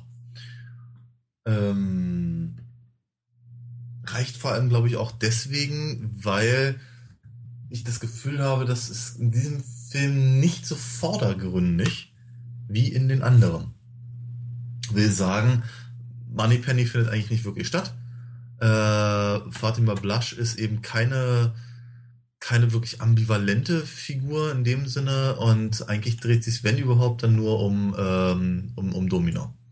Ja. Domino ist recht öde, wie ich finde. Aber wir, das mag auch an meiner persönlichen Abneigung gegen Kim Basinger liegen.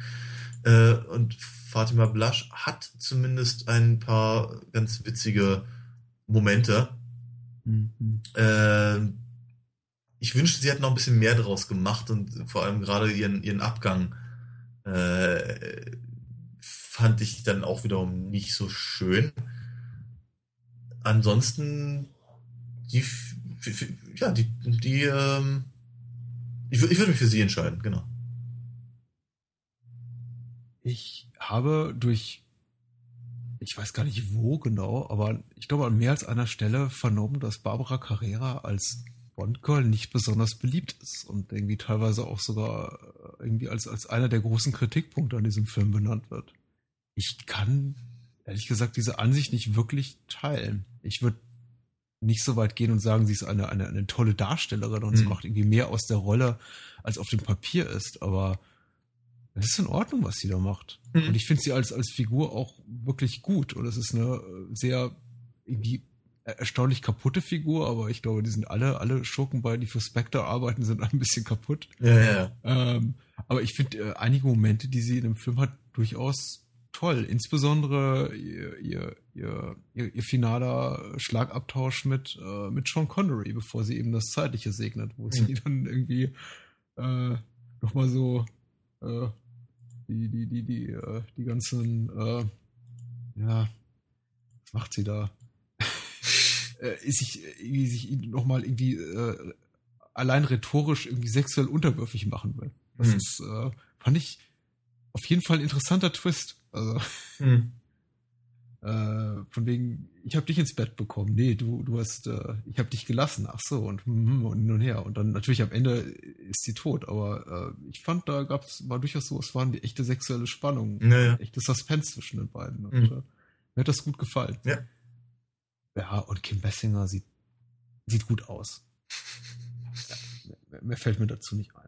Ich, ich finde, sie ist halt gut. Ist, äh, zweckmäßig klingt immer so böse, aber sie erfüllt halt irgendwie genau den Zweck auch, den sie ja, hat. Und das macht sie gut und das ist irgendwie in Ordnung. Mhm. Mehr als gut aussehen muss sie ja nicht. Ich glaube auch nicht, dass hier äh, Brandauer als Maximilian Lago größere Erwartungen an sie hat, als einfach nur mhm. Mhm. die Tatsache, dass sie hübsch anzusehen ist. Mhm.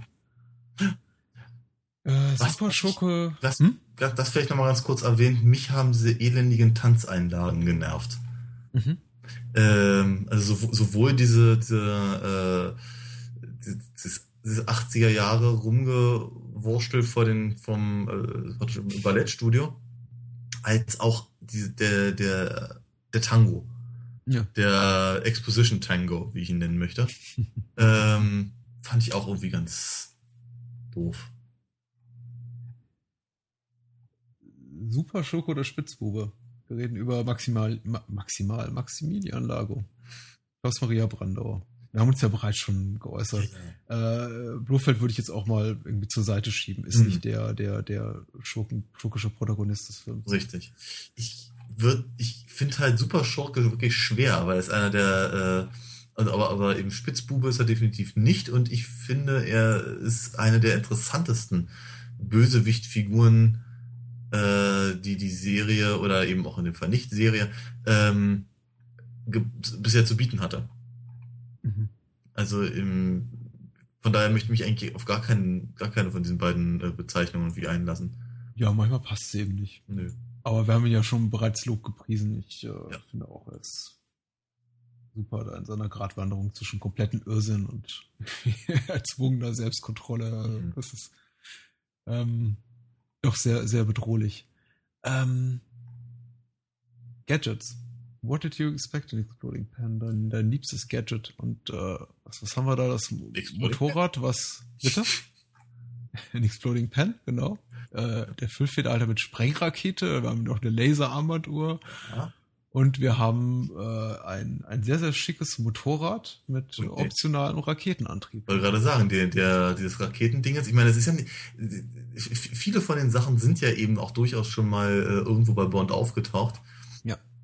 Äh, ich finde ganz interessant, dass es hier im Update noch ein bisschen mehr so wirkt, als würden die Dinger funktionieren. Mhm. Also gerade zum Beispiel dieser, dieser Raketenrucksack.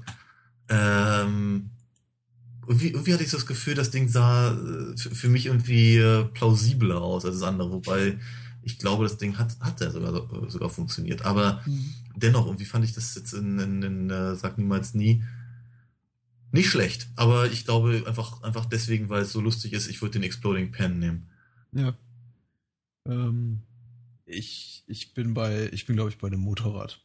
Das hat allein nostalgische Gründe, weil ich habe den Film, glaube ich, erstmals gesehen, als er dann im, im, im, im Free TV äh, ausgestrahlt wurde. Das muss ja irgendwie um, um wahrscheinlich so um 86 rum gewesen sein oder 87 und ich habe das ich habe das Ding nachgebaut in allen möglichen Formen. Ich habe irgendwie äh, Playmobil Motorräder halb eingeschmolzen und irgendwie Sachen dran geklebt und äh, für mich war das einfach der heißeste Scheiß. Also ne, neben neben dem dazu kommen wir bestimmt jetzt gleich noch neben diesem Domination Spiel.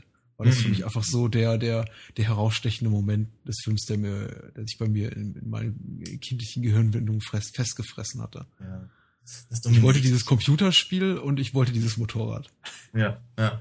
Dieses, das Computerspiel, ich erinnere mich, wie ich den, Trailer, den Trailer gesehen habe und dachte mir, boah, ey, nee, das ist ja wohl geil.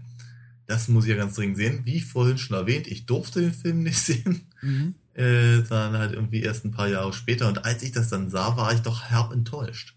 Mhm. Weil, ähm, weil ich ihm, ich glaube, ich hatte mir deutlich Größeres vorgestellt, also einfach auch durch, in der, in der Szene, weil es ist im Prinzip nur eine, keine Ahnung, eine, eine, eine aufgemotzte Version der, der, der klassischen Baccarat-Szene in einem Bond-Film. Ja.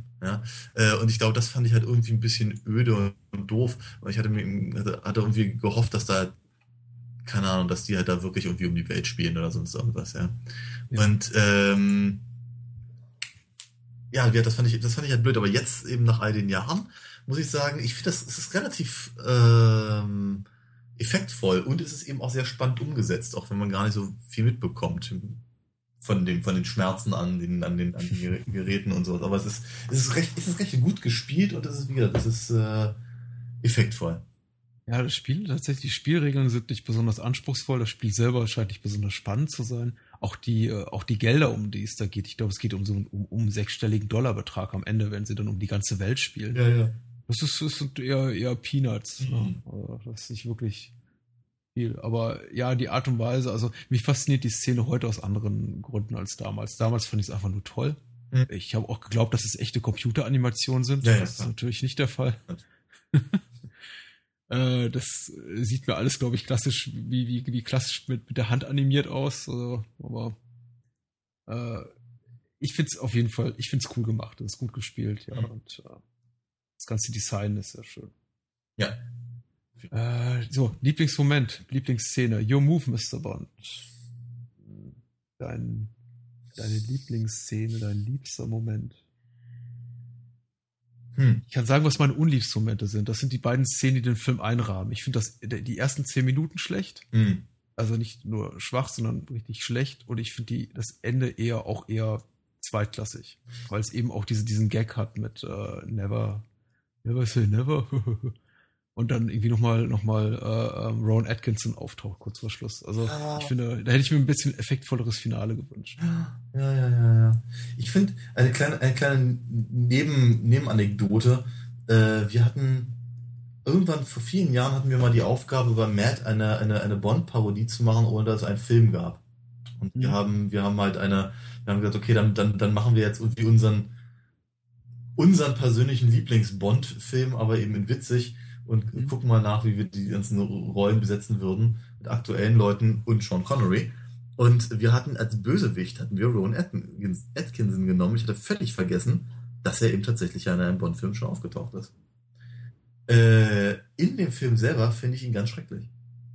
Ja. Ich weiß auch nicht, was ihn da geritten hat. Warum er auch die ganze Zeit irgendwie mit vorgeschobenem Unterkiefer spielen musste. musste. Ich, ich ich finde es eine ganz, ganz, ich, ich, ich war, zu der Zeit gab es doch schon Blackadder, oder? Oder war, Ja, ja, ja. ja, also ich finde das wirklich seltsam, dass er, dass er gesagt hat, ja, nee, das, das, das muss ich jetzt mir mal irgendwie ganz dringend geben. Hm. Äh, ein paar Jahre vorher, das war hier zu Zeiten von hier Not the Nine O'Clock News, hätte ich es noch eher verstehen können, aber so. Sehr, sehr. Ich finde es auch ein bisschen irritierend. Ich finde es letztendlich nicht schlimm, weil er eine sehr, sehr kleine Rolle spielt und auch, glaube ich, dann nach seinem ersten Auftritt auch aus dem Film weitgehend verschwindet. ja, glücklicherweise. Um, um, umso, umso sch sch schlechter eben, finde ich, die Entscheidung, ihn dann am Ende nochmal aus der Mottenkiste zu holen. Ja, Weil ich glaube, keiner hat wirklich auf eine Rückkehr dieser Figur nochmal zum Finale gewartet. ja, ja. Außer vielleicht die drei Zuschauer, die gesagt haben, wann kommt Ron Atkinson wieder? Ja, ich weiß es nicht, keine Ahnung. Vielleicht war er.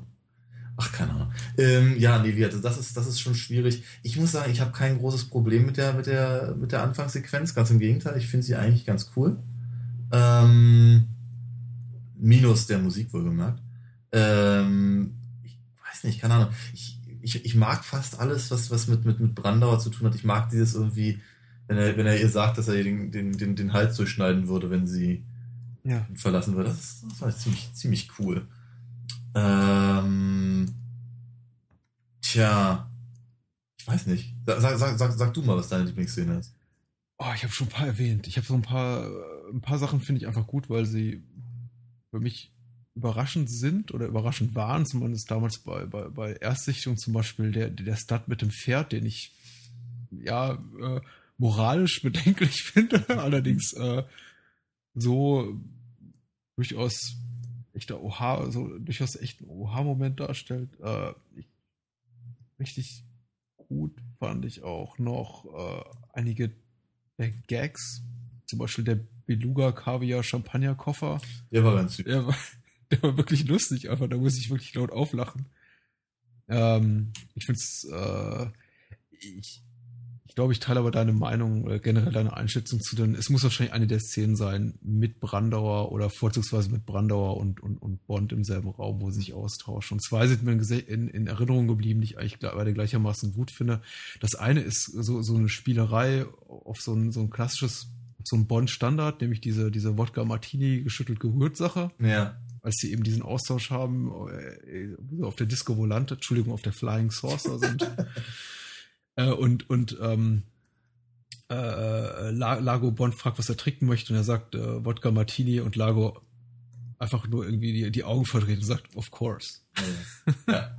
Äh, das ist einfach, einfach toll gespielt und Ja. das ist irgendwie so eine, so eine, so eine schöne Art, die, diese, diese, diesen Bond-Standard zu variieren, ohne wahrscheinlich die Szene, die sie normalerweise machen würden, direkt zu zitieren, was sie vielleicht auch rechtlich gar nicht durften. Ich weiß es nicht. Keine Ahnung.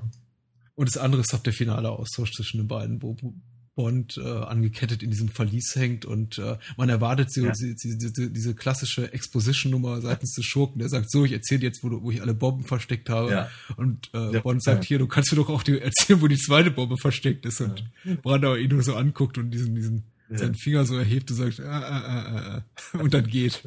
Ja. Ja, ja. da musste ich auch laut lachen. Ja, das äh, jeden Fall. Es ist halt, es ist, äh, ich finde es halt natürlich so großartig, dass, äh, dass Brandauers Largo einfach auch durchschaut, in welchem Film er sich befindet. Ja. Ja? Und ähm, das macht die Sache, das, das macht aber wahnsinnigen Spaß.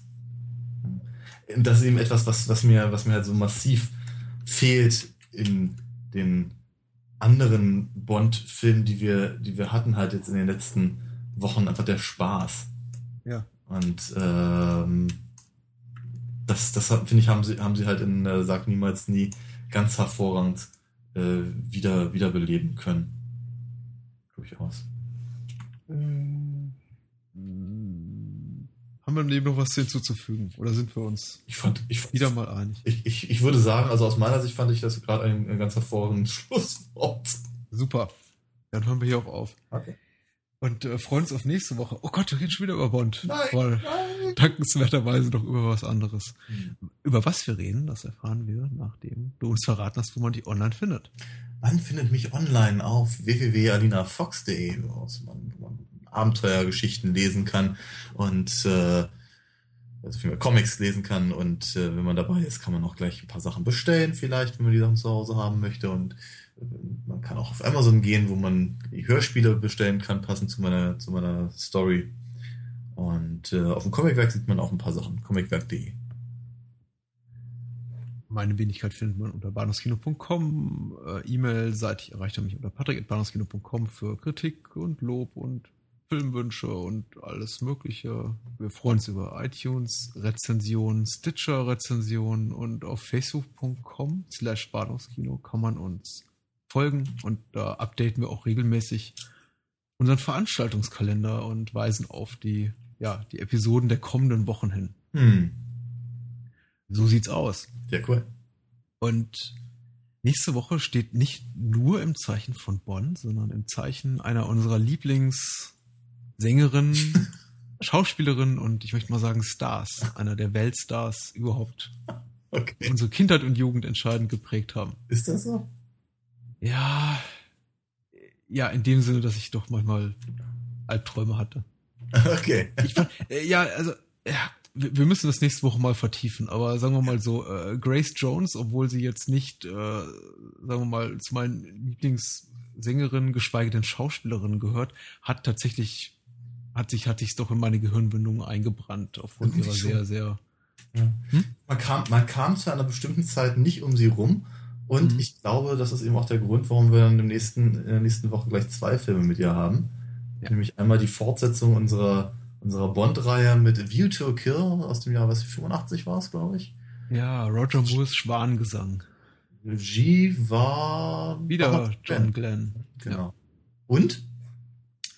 Also zweiten reden wir über, ich glaube, der Regisseur des Films heißt Richard Wank und mhm. äh, Wank mit E. Ja, ja. Und äh, Mir musste heißt, heißt Vamp und äh, Grace Jones spielt eine, eine tragende Nebenrolle. So sieht's aus. Ja. Das, äh, darauf freuen wir uns. wir sind sehr gespannt. Äh, wir sind ja immer sehr diplomatisch. Ja, sagen wir es so. Wir sind sehr gespannt. Und äh, verbleiben mit den allerbesten Wünschen. Gute Nacht, Daniel. Bis nächste Woche. Ciao, ciao. Ciao.